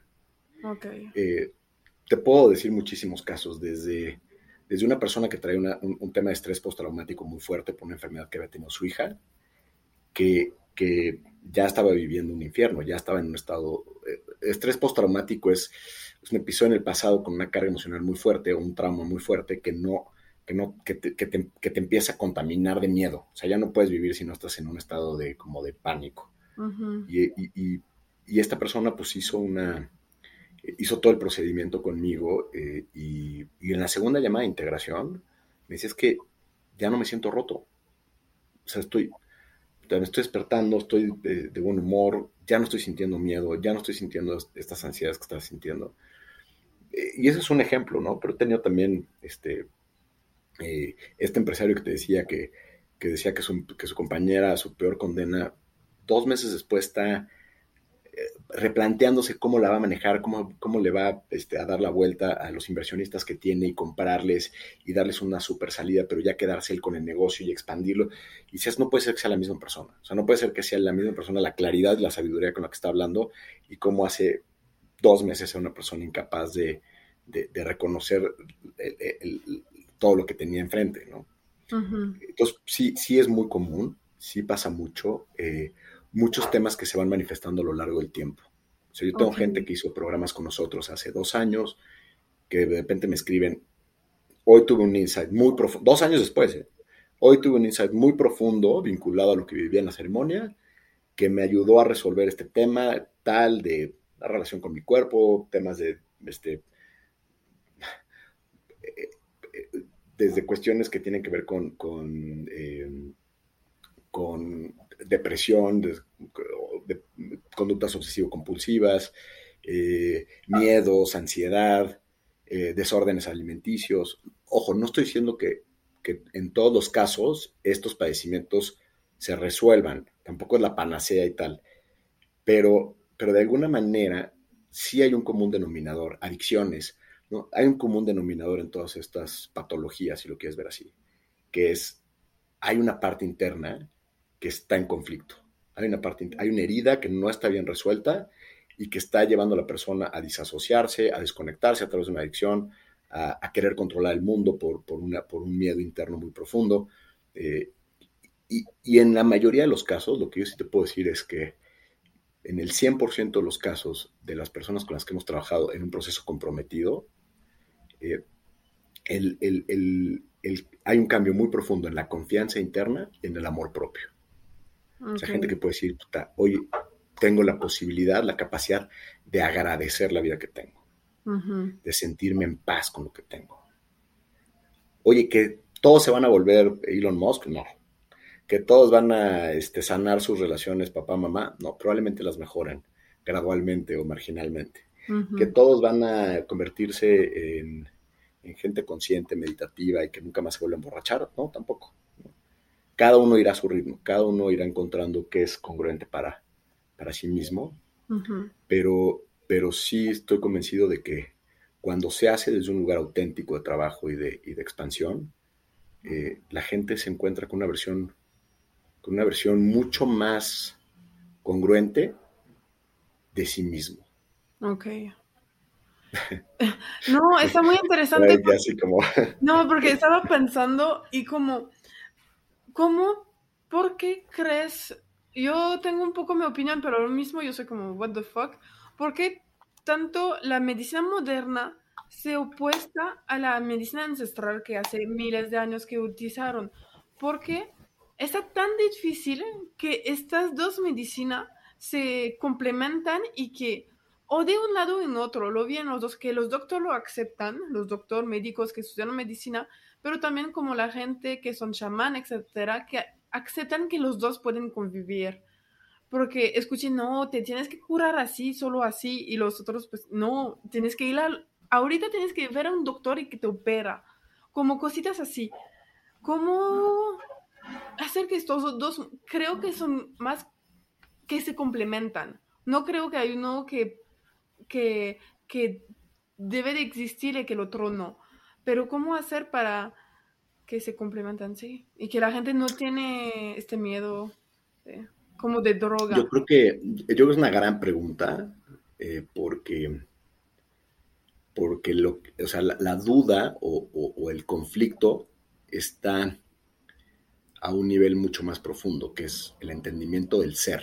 Entonces, yo creo que mucha de la medicina moderna está orientada o, o, se sustenta en una visión materialista. Materialista me refiero a, que hay un cuerpo material, sí, hecho, la materialidad del, ser humano, a la funcionalidad del ser humano, de las diferentes partes, pero desintegrada. Hoy en día cada vez creo que esta convergencia en la que hablas se está dando cada vez más. Y hay muchísimos médicos que están empezando a integrar visiones de otro tipo, quizás más ancestrales o quizás más energéticas o espirituales o holísticas, ¿no? Entender que, si te falla el corazón no es porque te falla el corazón nada más y que hay que meterle una, un chocho para que el corazón empiece a funcionar bien. Que eso seguramente tiene una razón detrás, que puede ser emocional, que puede ser de hábitos, que puede ser de, genética, que puede ser de, del entorno, de la contaminación en la que vivimos, del estrés. O sea, entonces yo, yo creo que yo creo que la medicina tradicional va a entrar en crisis porque yo creo que por esas dos razones, porque solamente se enfoca en la funcionalidad no integrada, sino la funcionalidad independiente del aspecto de, ¿no? Y eso lo ves mucho en los especialistas. El especialista en, páncreas el especialista en corazón, está bien. No, no, digo que esté mal que hayan especialistas, pero, pero a veces es, ok, vamos a resolver el problema. Desde, una perspectiva que es esto no está funcionando porque hay este indicador que está mal. Eh, y la otra creo que tiene que ver con, em, con, que, con, que, es una medicina reactiva. Es una medicina que, que responde a un síntoma o a un síntoma manifestado, porque hay síntomas que no nos damos cuenta. Entonces, yo creo que es una medicina que ataca un problema de, manera demasiado tardía. O sea, ya, ya cuando te duele algo, ya cuando este, empezaste a, experimentar una molestia muy importante, eh, pues quiere decir que, ya pasaron muchas cosas antes que no pudimos prever. Ahora, si te caes y te cortas este, un brazo, pues no, no vas a ir a hacer acupuntura y no vas a ir a hacer homeopatía, vas a ir a urgencias que te cosan, que te metan un este, painkiller, este, que te noquee dos días, este, porque es lo que necesito, porque es un tema urgente. pero, eh, eh, pero, pero yo creo que sí es una responsabilidad individual, ¿no?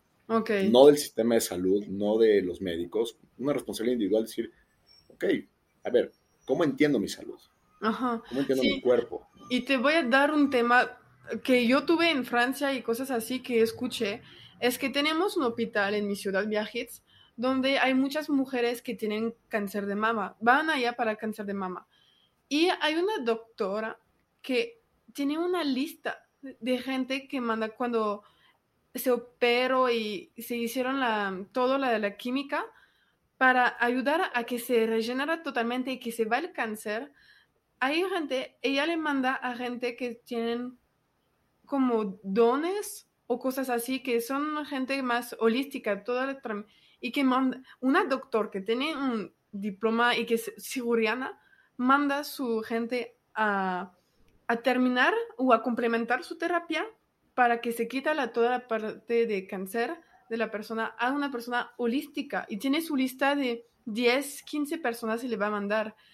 Y hay otras personas que, que, por ejemplo, que estaba diciendo, tengo cáncer, ah, no lo voy a resolver con un doctor, yo voy a hacer cosas como holística y no hablo porque ayahuasca no está tan conocido en Francia, pero van a ver como doctor espiritual o cosas así, o que se van a sanar con gente que hacen, con las manos tienen poder, como tiene algunos poder en estas manos de generar cosas, y como los doctores entró en conflicto, fue como no tienes que hacerlo ahorita, si no te operas ahorita, si no quitamos tu parte cáncer, de cáncer, te vas a morir. Entonces, hay este conflicto que...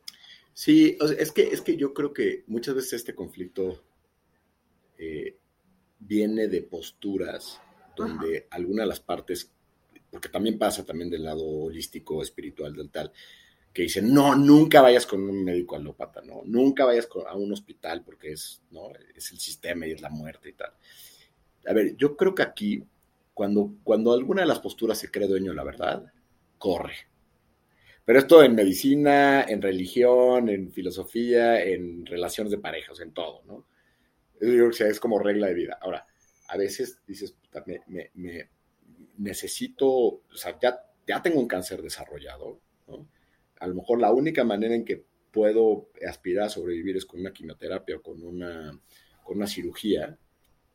Está bien, eso es lo que toca oye, que al, mismo tiempo puedes ir trabajando la parte holística de entender cuáles son las raíces, poder procesar las cuestiones emocionales centrales.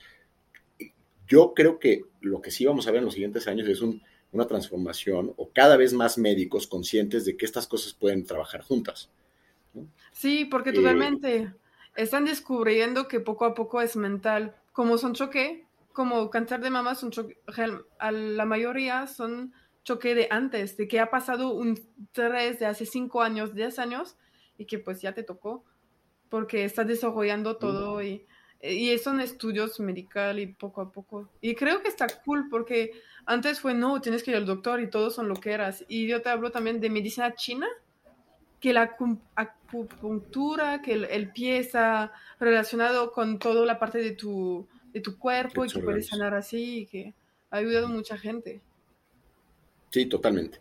Y, yo creo que eso es lo que va a empezar a pasar, o sea, que, esta idea de eh, el monopolio de la salud que se desarrolló a través de la medicina eh, científica o alópata o como le quieras llamar institucional, eh, creo que va, vamos a entrar en un territorio. Yo lo veo cada vez con más médicos, con los que hablo, con los que este, compartimos este tipo de cosas. De repente, cada vez yo observo que hay cada vez más apertura a Ah, y, creo que es un tema de humildad, ¿no? Lo que empezamos al principio diciendo, es mucho más lo que no conocemos que lo que conocemos. Si partimos de ahí, aunque seas el, el, especialista más importante de riñón o de corazón o de cerebro, o sea, quien se atreve a decir, no, yo ya conozco más o ya conozco el todo de cómo funciona el cuerpo, cómo funcionan las emociones, cómo se relacionan los procesos este, físico-mentales, emocionales, en, términos de salud, en términos de bienestar.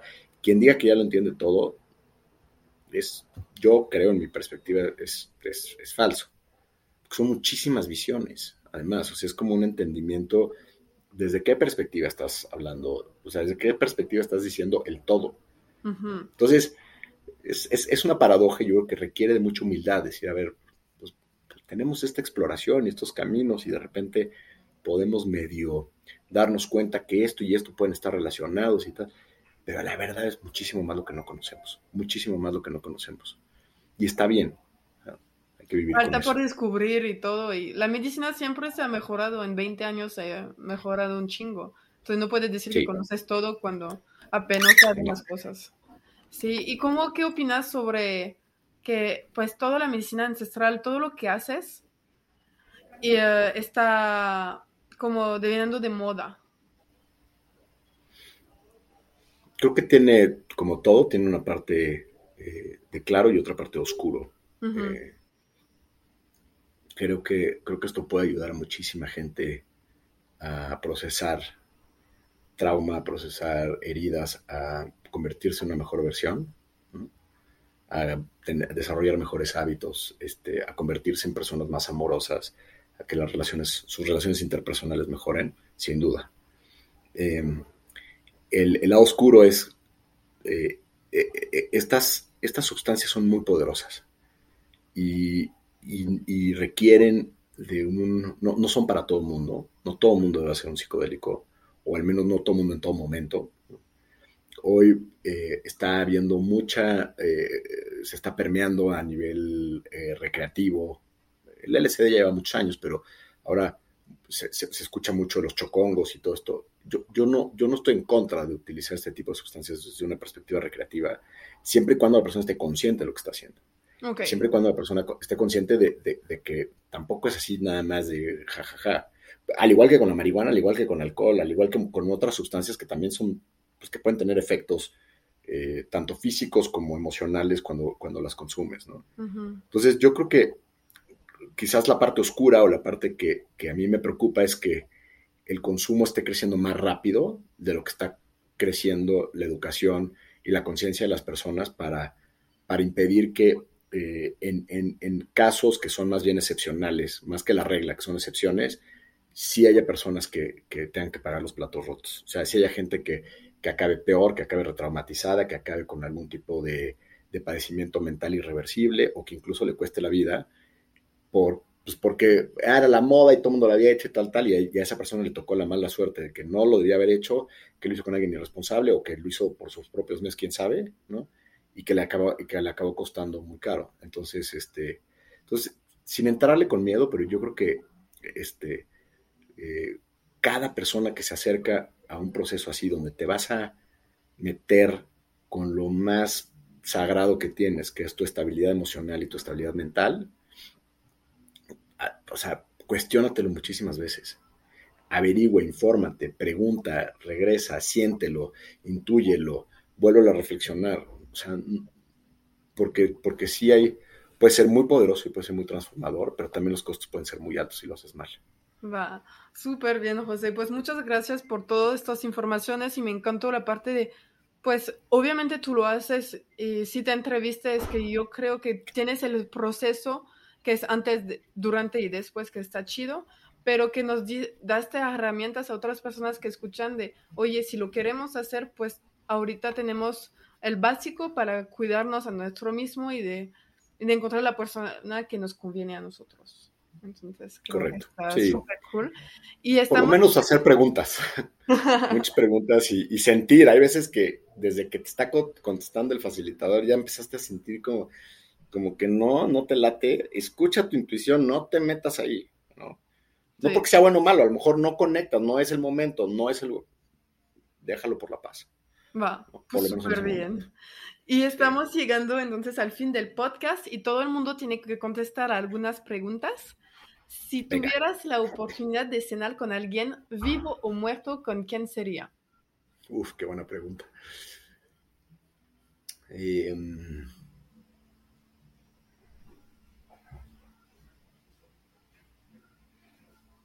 ya me, dejaste así como. Eh, probablemente con eh, el cantante de los Talking Heads, que se llama David Byrne, es, es, una persona a la que admiro mucho, este, porque me parece que es, que es como un creativo genio loco, pero al mismo tiempo es un visionario de urbanismo y de otros temas. Me parecería como muy interesante cenar con él. ¡Qué cool! ¡Qué padre! ¿Nos podrías hacer alguna recomendación de algún libro o podcast o película, música que te inspire al momento? Eh, sí, de libros, eh, muchos. Eh, si, tienes curiosidad sobre lo que representa el tema de psicodelia, hay un libro muy famoso, muy popular, que ahora ya lo van a hacer serie en Netflix, que se llama How to Change Your Mind, de Michael Polland. Ese es un clásico para entender un poquito lo, que tiene que ver con psicodelia. Eh, una película que acabo de ver en el cine que les recomiendo muchísimo es una que se llama Todo, todo el tiempo, este, en todo lugar o algo así. Este, o, algo por el estilo. de una mujer china que, está en un espacio como del multiverso, que para mí es una reinterpretación del, mito del Bodhisattva. Y eh, de y de música les recomiendo muchísimo a una muy amiga cercana y colaboradora en algunas ceremonias que se llama Virginia, pero su proyecto musical se llama Moncaya. Está como Moncaya en, Spotify eh, y tiene una música que es, que es muy particular. Con, ella es una verdadera virtuosa, eh, canta increíble y tiene, y tiene, eh, y tiene más letras que con bastante profundidad.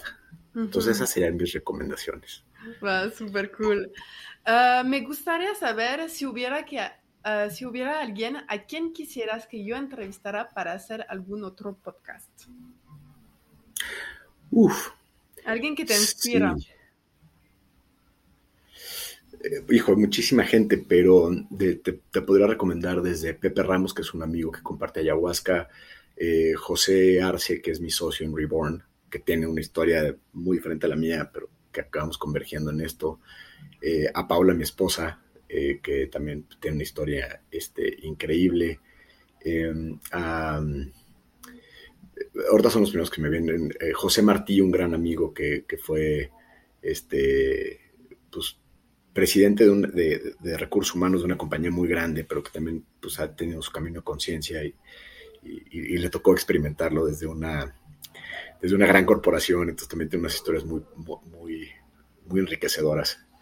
Esos así los primeros que me vienen a la mente, pero luego te, los, te los, paso. Gracias. Y por fin, ¿dónde te puede contactar nuestra audiencia que quiere hablar contigo, que tienen preguntas o quiere saber más sobre ti? O sea, lo más fácil es en mi cuenta de Instagram personal, que es arroba casasjosé. Y lo voy a poner en descripción. Perfecto. Y en, el, y en la página de Instagram de nuestro proyecto Reborn, que es arroba feel, F -E -L Reborn, R-E-B-O-R-N, en Instagram. Y ahí estamos publicando algunos de los programas que hacemos y tal. Ah, pues muchas gracias, José, y espero que te haya gustado la entrevista y nos vemos pronto. Gracias. No, hombre, muchísimas gracias y gracias a ti por el tiempo y el espacio. Gracias por escuchar este episodio hasta el fin. Si te gustó, lo puedes compartir a alguien que podría interesar y motivarlo a ser arquitecto de su vida. Nos vemos la próxima semana con un nuevo invitado. A